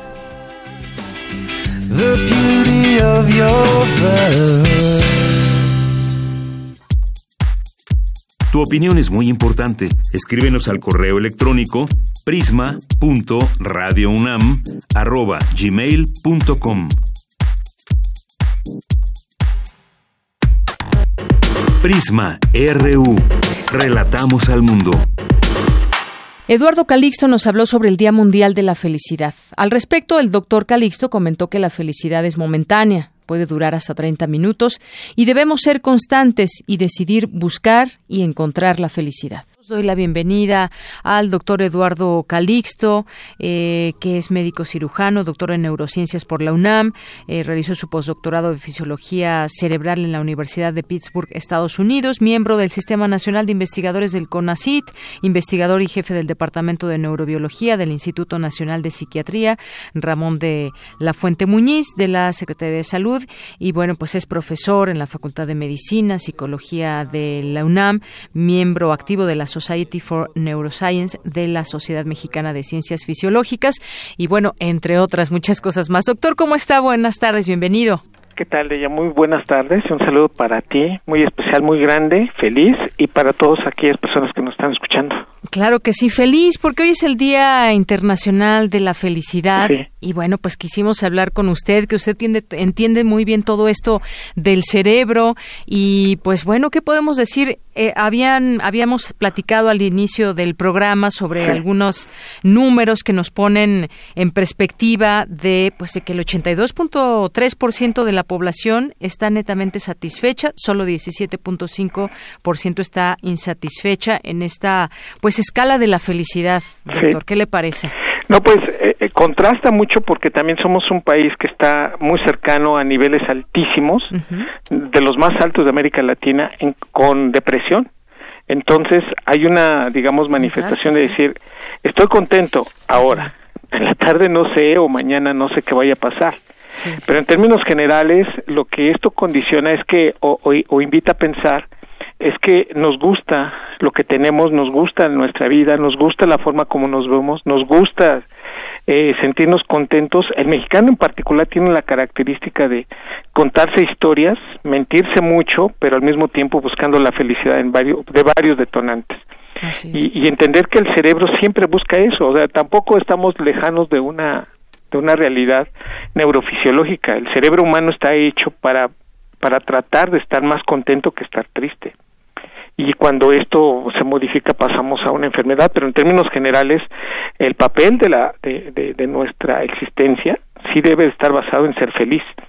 Y eso es lo que buscamos y nos lo habían dicho los filósofos griegos. Bueno, pues tengo que decir que hoy encontramos detonantes de felicidad en muchos detalles y eso es muy bueno. El problema, y aquí yo lo, lo, esbozaría así como problema y al mismo tiempo como característica curiosa, es que las felicidades no son internas. Ah, eso le iba a preguntar. ¿La felicidad es un momento? ¿Cuánto dura? ¿Se puede perpetuar? ¿No se puede perpetuar? No, bueno, el, el momento de, la, perpetuidad lo, podemos ser aprendido, pero una felicidad contenta, un orgasmo, eh, un gol de la selección, un gol de tu equipo favorito, el hecho que gane el Super Bowl a quien le ibas, conseguiste tu casa, eh, eh, te dijeron que sí y ahora te vas a casar. Todos esos procesos en términos generales se circunscriben en promedio en 25 a 30 minutos. Es muy feo lo que voy a decir, pero en ese momento se liberó un neurotransmisor, una serie de neurotransmisores en la en la actividad cerebral que entonces generan dopamina que nos hace sentir muchísima felicidad y nos quita frenos, nos quita lógica y congruencia, nos, libera endorfinas, sí, nos, nos convertimos totalmente en unas personas que vamos quitando los objetivos, los límites. Por eso no hay nadie feliz e inteligente. Esa es una de las cosas también tristes al mismo tiempo. Nos engañan más fácil felices tú sabiendo la realidad y que te están diciendo una mentira estando feliz es más fácil que la aceptes porque te estás quitando el filtro lógico y congruente de la corteza prefrontal. La endorfina se libera y entonces cambia la percepción del dolor, cambia la percepción lógica y al mismo tiempo nos aficionamos a eso. De ahí la, la, la creencia de que las felicidades eternas es lo que deberíamos ir en búsqueda de ellas. Pero yo lamento decirles desafortunadamente que no puede ser eso desafortunadamente ¿por qué? porque las personas que nos obsesionamos por ser felices pues ya lo demostraron en el campo de las neurociencias cognitivas entre más se busca la felicidad, más se aleja uno de ella. ¿Por qué? Porque pensamos que el perfeccionismo de nuestra vida es lo que nos debe garantizar, perpetuar la felicidad y no es posible. La liberación de dopamina tiene un límite y tiene una vida, una etapa específica y por eso el cerebro quiere seguir repitiendo y, en, en, función de eso pues buscamos repetir elementos que nos vuelvan a, poner contentos.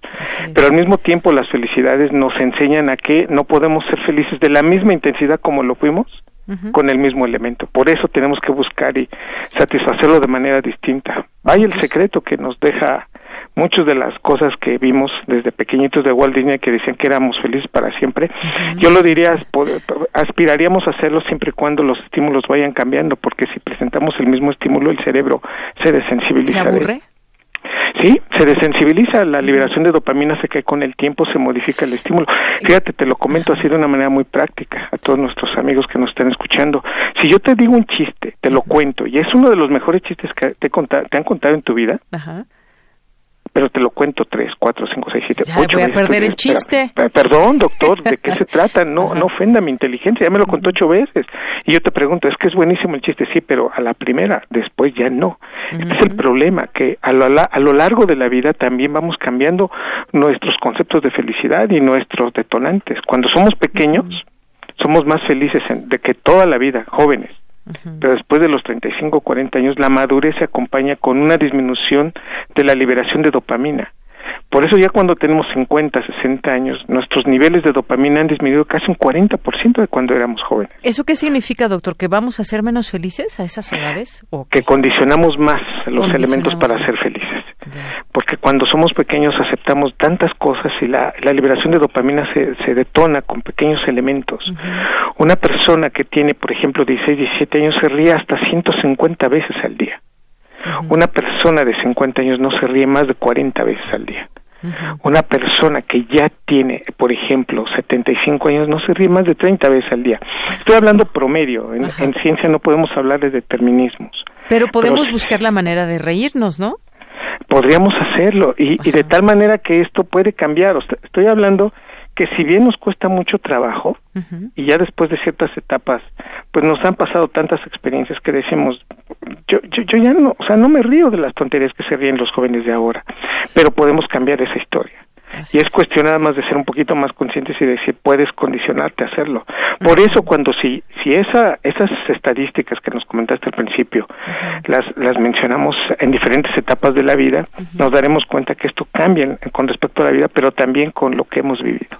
Y si hay momentos en donde dices, es que tengo tengo todo para ser feliz y no lo soy, o tendría más elementos para estar contento y con esto me conformo. Y finalmente hay personas que dicen, soy feliz viviendo mi experiencia del presente sin, sin darme cuenta que tengo más elementos para no serlo. Y por lo tanto es también una decisión.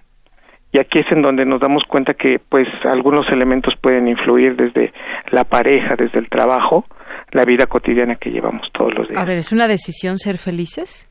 Sí, y aquí es el punto. Eh, las personas que dicen, quiero ser feliz con lo que tengo. Oye, pero ni, ni tienes una casa, tus hijos te dejaron, tu mujer ya no te quiere. Aún así soy feliz. Porque es un proceso que yo quiero llevarlo como lo quiero llevar y, y, me sorprende mucho porque en términos generales la liberación de dopamina se detona con otros elementos. Fíjate, hay un, eh, y, y, quiero comentárselos a ustedes, hay una, un estudio de unos periodistas que se llama Happy, lo pueden encontrar en, en estas plataformas de streaming, y dice claramente que hay personas que, que, son felices viendo a otros ser felices si, si los ayudamos. Hay quienes han, han dado su vida, cambiado su vida por querer ser importantes para otros a través de la ayuda, o finalmente el hecho de que los saluden a un, un taxista, por ejemplo, japonés, eh, no, este es de la India, sus vecinos lo hace feliz. Y uno diría, caramba, este, pues a mí si me saluda mi vecino me da igual. En términos generales los detonantes los puede uno ir moviendo a lo largo de la vida y sí influye, y fíjate con lo que te voy a comentar desde este estudio que tiene bases neurocientíficas. El hecho de ser feliz, 70% ya lo tenemos heredado. La neuroquímica, las conexiones cerebrales, los neurotransmisores. Y lo que nos condiciona la felicidad es menos del 15%. O sea, si tenemos unos padres felices, posiblemente se prolonguemos esa felicidad a través de nosotros mismos.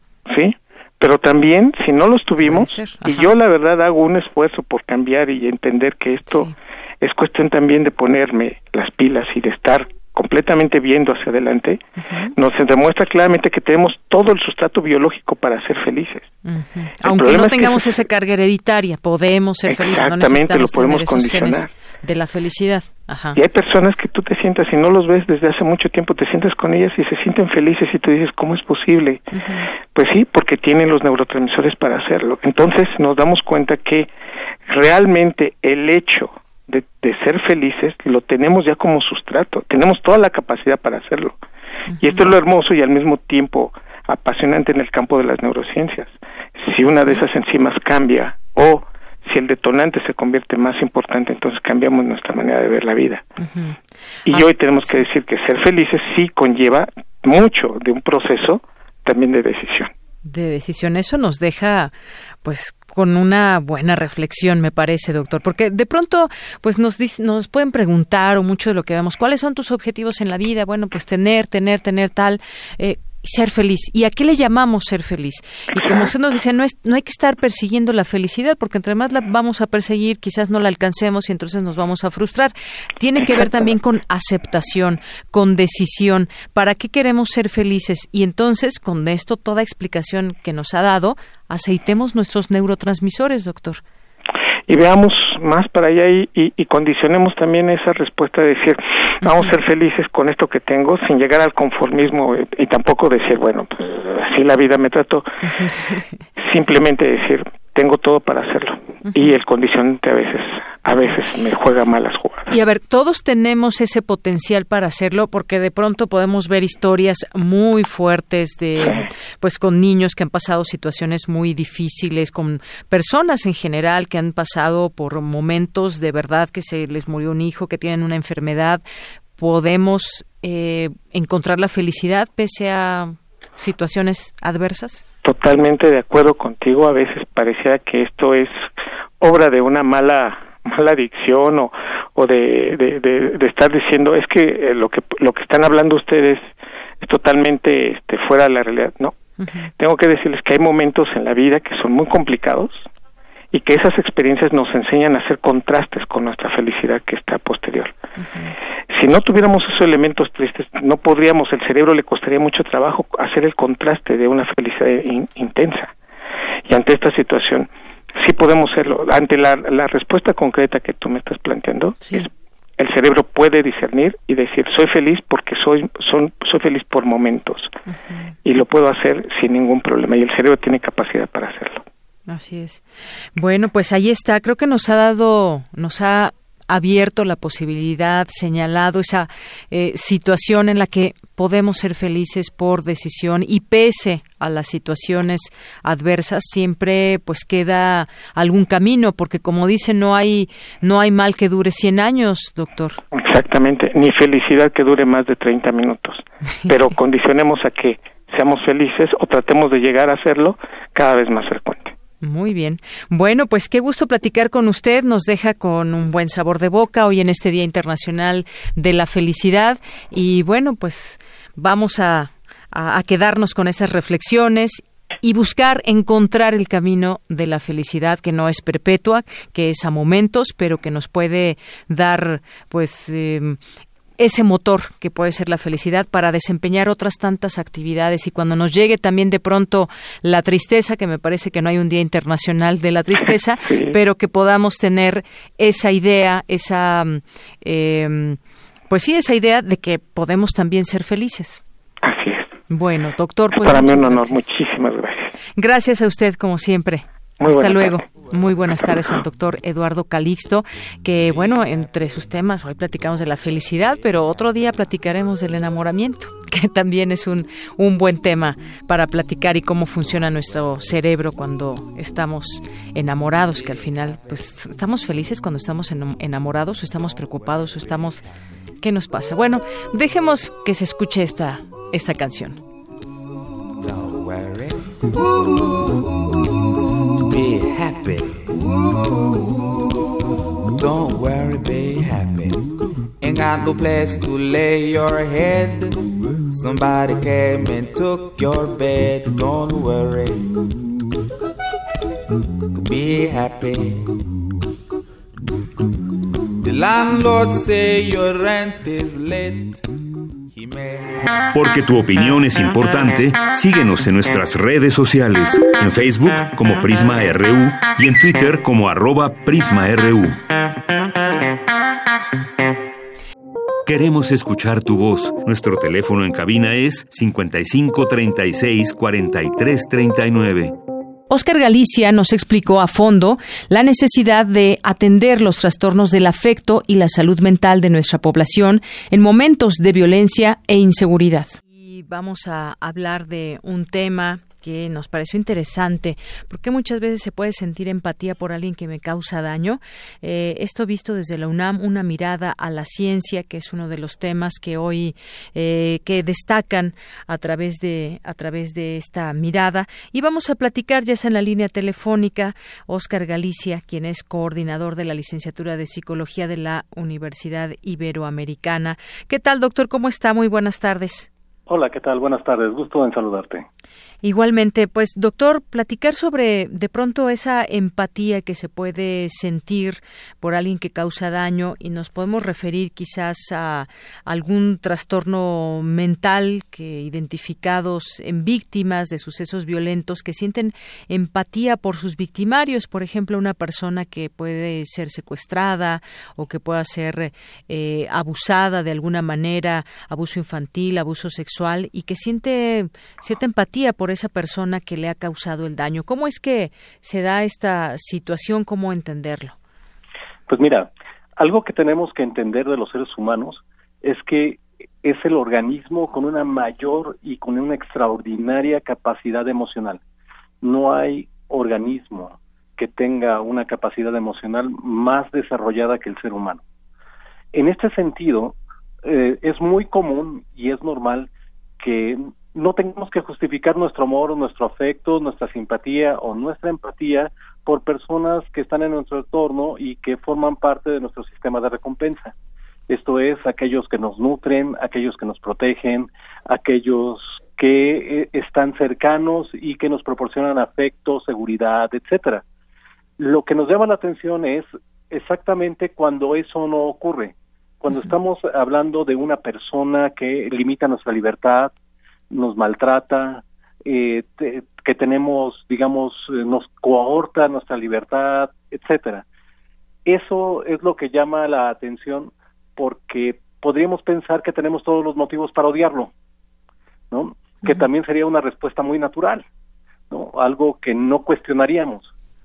Eh, ¿Por qué entonces podemos tener esta capacidad de afecto, incluso ante el daño físico, al abuso psicológico?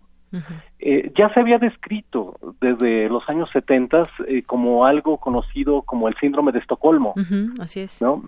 Eh, en ese sentido, se ve como una necesidad psicológica de seguridad ante la angustia, ante el miedo, una identificación con ese objeto del miedo, con ese objeto que me causa inseguridad, me vuelvo aliado de él me vuelvo parte de él, me identifico con él, porque al identificarme con él le resulta más difícil destruirme, ¿no? De tal manera que a mi secuestrador yo empiezo a hablarle, me empiezo a interesar por él, me empiezo a relacionar emocionalmente con él para crear un lazo. Eso ni siquiera lo hacemos como una forma de pensamiento frío, en donde diga, yo me voy a hacer amigo del secuestrador para que le cueste más trabajo hacerme daño. No, eso no lo hacemos de manera este, pensada, ¿no? Normalmente no tenemos esa capacidad en esas situaciones de estrés. Lo hacemos casi como una manera inercial, en donde nuestros afectos tratan de eh, generarnos más seguridad, en donde tratan de disminuir nuestra ansiedad a través de la identificación con el otro, a través de la cooperación con el otro, incluso hasta amar al otro en ese sentido de evitar la destrucción. Entonces, ese es como un mecanismo natural de los afectos para mantenerse vivo en un ambiente de excesiva tensión y de extremo peligro, ¿no? Así es, y bueno, finalmente esto pues es, es un trastorno mental, vaya, no es algo, pues quizás algo natural por todas estas emociones que nos platica, alteraciones que podemos tener como seres humanos en nuestra eh, conducta, las relaciones con los demás, pero finalmente podremos, es un, es un trastorno mental, vaya, no es algo que sea sano. Pues eh, digamos, estamos hablando de situaciones extremas, no estamos hablando de las relaciones cotidianas. En las relaciones cotidianas, si alguien te maltrata, pues lo mandas a volar o te retiras, ¿no?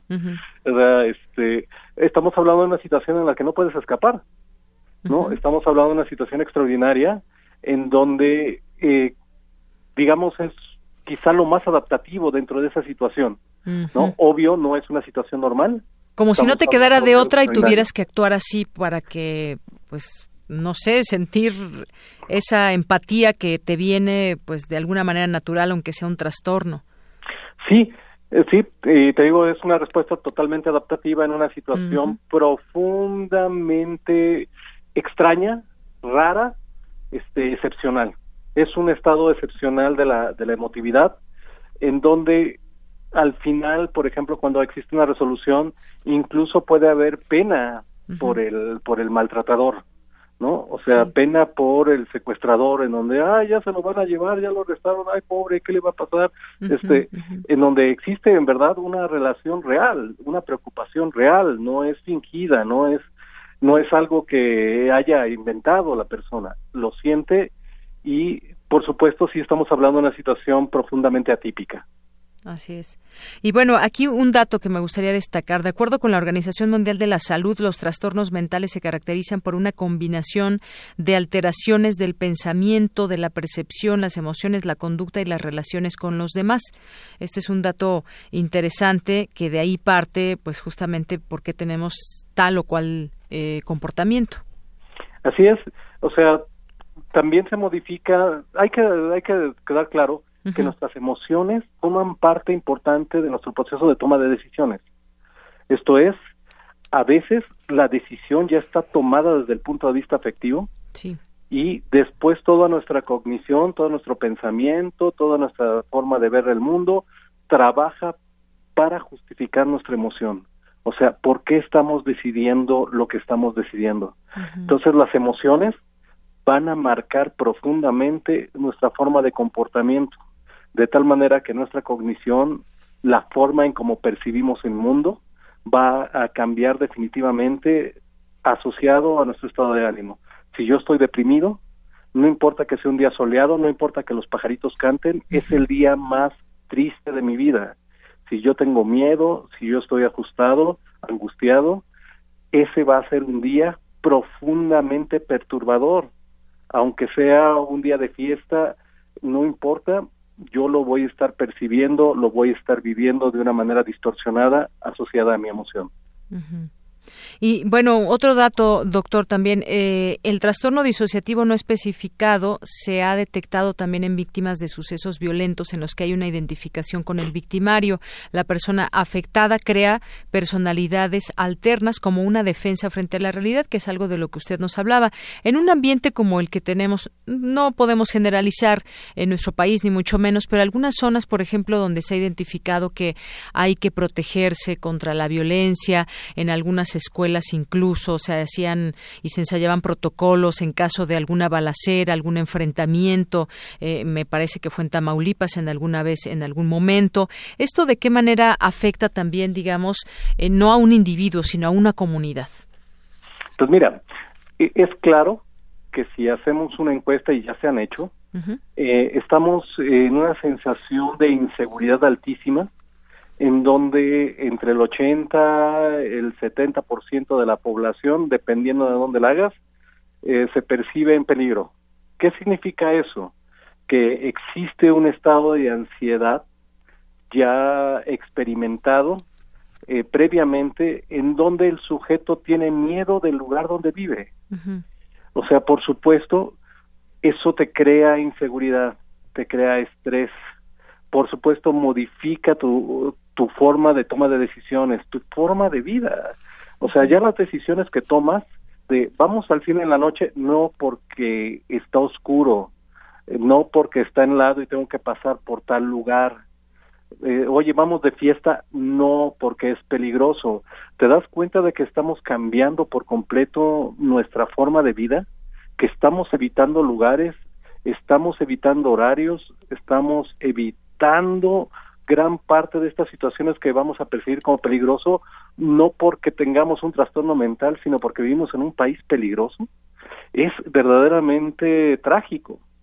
Entonces, eh, creo que, por supuesto, cambia la forma de vida, cambia nuestra manera de percibir el, el entorno, estamos cada vez acostumbrándonos más a la violencia, cosas que anteriormente nos hubieran parecido detestables, imposible de aceptar, se convierten en eventos cotidianos en donde ha desensibilizado de manera importante a la sociedad y ya no estamos eh, indignándonos ni procurando eh, exigirle al Estado un estado de seguridad, eh, porque ya estamos acostumbrándonos a tener dos o tres muertos todos los días en diferentes estados de la República. Entonces, por supuesto que va a modificar mucho nuestra vida y no es necesario presentar un trastorno disociativo, simplemente nuestros estados de estrés, incluso algunos trastornos como de estrés postraumático, eh, se presentan de manera ya muy importante en nuestra población. el principal trastorno que tenemos asociado a nuestra población son trastornos de ansiedad y trastornos depresivos, que son principalmente resultado de situaciones estresantes en nuestro medio ambiente.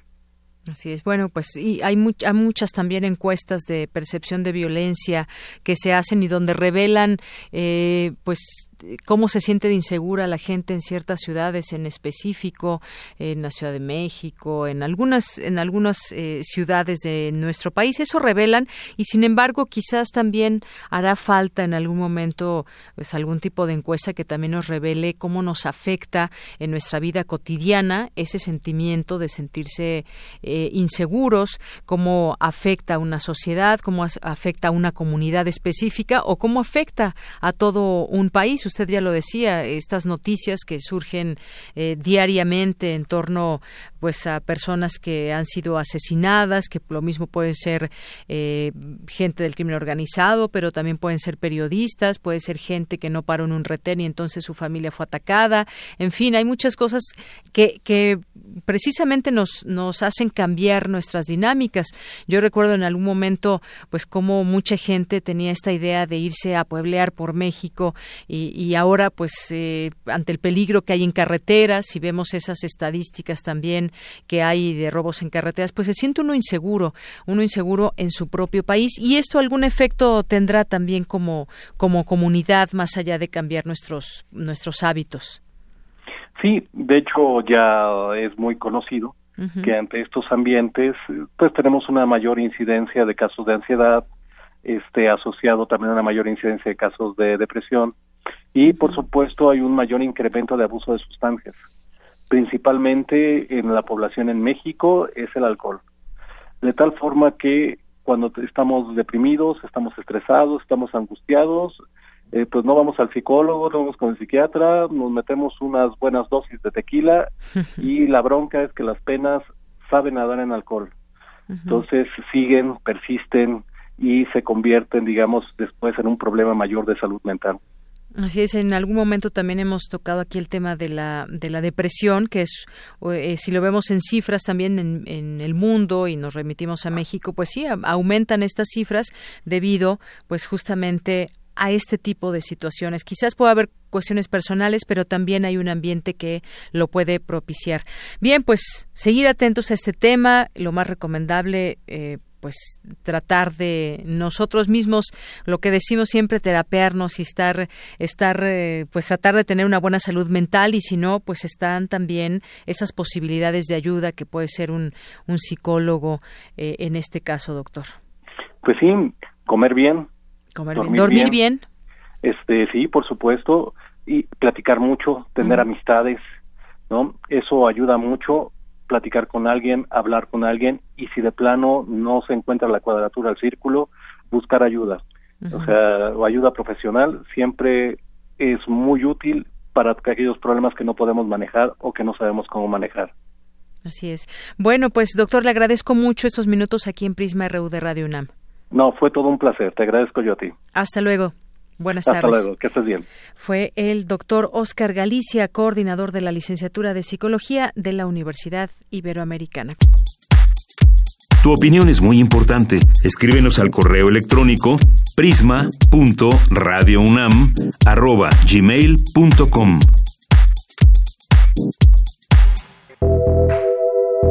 Colaboradores RU. Arte. Arte. Nuestra colaboradora de arte es Amanda de la Garza, quien es curadora adjunta del Museo Universitario de Arte Contemporáneo. ¿Qué tal, Amanda? Buenas tardes, bienvenida.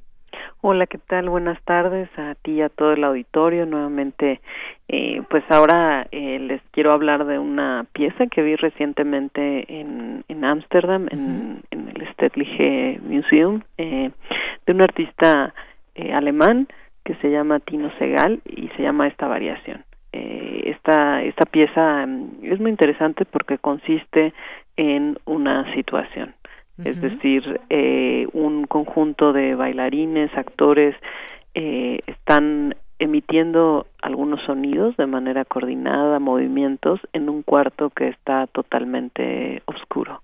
Es decir, uno entra y no ve absolutamente nada y solamente eh, escucha el estruendo de lo que está aconteciendo. Esta pieza eh, forma parte de un cuerpo de trabajo eh, en esta misma línea de, de, este artista, Tino, Tino Segal, eh, y eh, como define Tino Segal, su trabajo es como la, una suerte de construcción de situaciones. Y esto, bueno, es un tópico y también una forma de trabajar artísticamente en donde lo que se genera es una situación. ¿Qué quiere decir esto? Una instancia construida eh, para establecer eh, contacto entre personas diferentes, ¿no? En, en, un momento y en una temporalidad dada. Esta, esta pieza evidentemente se conecta con eh, otra serie de eh, vertientes en el arte, como son el performance, el arte acción, el happening, cada uno tiene, digamos, variantes históricas importantes, genealogías también, y eh, que forman parte de, digamos, de la nomenclatura del arte contemporáneo. Y en este sentido, eh, en el caso de Tino Segal, se relaciona con otros dos aspectos. Por un lado, con una idea de un arte relacional, que es un término que desarrolló un, eh, de manera pues más amplia un curador francés, Nicolas Bourriard, que lo que lo que plantea es que eh, hay determinadas formas de arte que buscan establecer relaciones, es decir, que la situación que se construye en un espacio dado, en un museo, de manera artificial, lo que permite es construir un vínculo momentáneo, una comunidad momentánea, eh, a partir, digamos, de que esa es la obra artística. El vínculo es la obra artística y no, obviamente, los objetos o, digamos, los elementos que conforman o que pueden producir esta situación. Entonces, eh, digamos que toda esta, esta vertiente del arte implica, eh, pues, especificidades como la presencia viva, por un lado, eh, también en algún momento en, en, el marco del performance eh, el objetivo era la separación entre el arte y la vida, es decir, al revés, la, la conjunción entre el arte y la vida y no la separación, en donde la presencia del cuerpo es lo que eh, propone y plantea eh, el eje de la de la obra artística. En muchas ocasiones la presencia del cuerpo del propio artista a veces en situaciones límite o eh, haciendo determinadas actividades en el marco, digamos, de, un museo, pero también eh, en el caso de las acciones en la calle, interviniendo un espacio. Y en ese sentido también pues se diferencia de un hecho propiamente escénico o en el ámbito de las artes escénicas, eh, en donde, digamos, hay un guion, hay un ensayo, eh, esta ficción, por decirlo así, se, se genera de manera pautada. Ah, y eh, es verdad que en algunos casos eh, del performance, por ejemplo, si hay guiones de acción o guiones que los artistas desarrollan eh, de manera previa eh, que, van a digamos determinar los diferentes momentos de ese suceso eh, y eh, en ese sentido pues es muy interesante explorar toda esta nomenclatura y ver de qué manera estas distinciones tienen resultados estéticos distintos, eh, de qué manera afectan la manera en cómo interpretamos una obra, de qué manera eh, nos acercamos a ella, participamos en ella eh, y que, que a pesar de que tienen una larga historia, es decir, se puede rastrear sus orígenes en las primeras vanguardias, en, estas intervenciones dadaístas eh, que, que pues marcaron el curso de, del, arte en el siglo XX, eh, pues siguen sumamente vigentes hasta nuestros días. Ahora hay otra serie de acercamientos, por ejemplo, a, la danza contemporánea, eh, acciones coreográficas, eh, incluso la posibilidad de hacer retrospectivas de este tipo de, obras eh, en museos como el Museo Jumex, de, ya habíamos hablado en algún otro momento de Xavier Leroy, de una retrospectiva de, de este coreógrafo artista, en donde la retrospectiva pues es una reinterpretación eh, en el, a través del cuerpo de algunos bailarines mexicanos, de algunas piezas muy importantes en la obra de, de Xavier Leroy y, eh, y así otra serie de también de, de bailarines, coreógrafos que eh, han adoptado, digamos, algunas de estas formas que proceden del arte contemporáneo para explorar o expandir la propia práctica coreográfica. Y pues un elemento más a, considerar que, que nos permite reflexionar sobre el estatuto de estas obras es precisamente, por ejemplo, esta pieza de Tino Segal pertenece a la colección eh, en donde lo que un museo adquiere es un performance o un, eh, una pieza, digamos, eh, situacional en este sentido y que representa toda una serie de retos en términos de qué significa que un, que un museo conserve o reponga no eh, en cada momento en que sea exhibida esta esta obra eh, pues una pieza con estas características. Eh, y pues es precisamente eh, este tipo digamos de, de problemas eh, por nombrarlo de alguna manera de, eh, de formas artísticas que, eh, que son pues o sea que se desarrollan de manera importante en la escena de arte contemporáneo que de alguna manera también establecen tensiones con las formas tradicionales de exhibir arte. Así es. Y bueno, leía yo también que pues fue una de las piezas favoritas de los visitantes en este museo que mencionabas, Stetlich, allá en Ámsterdam. Pues muchas gracias, Amanda, por platicarnos de esta pieza y todo todo alrededor lo que lo que sucede y lo que implica en estas formas de expresar arte. Muchas gracias. Muchas gracias. Hasta la próxima. Hasta la próxima. Muy buenas tardes. Relatamos al mundo. Relatamos al mundo.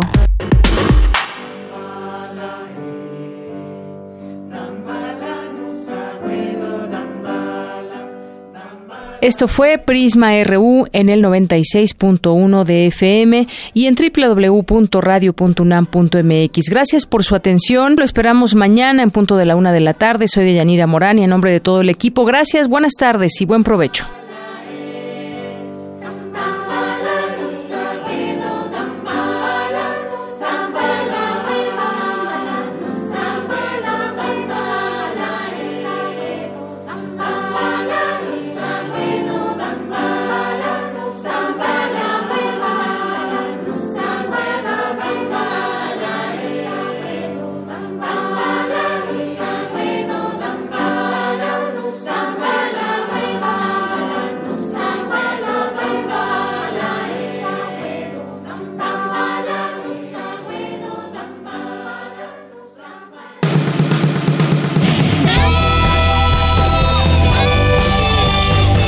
RU.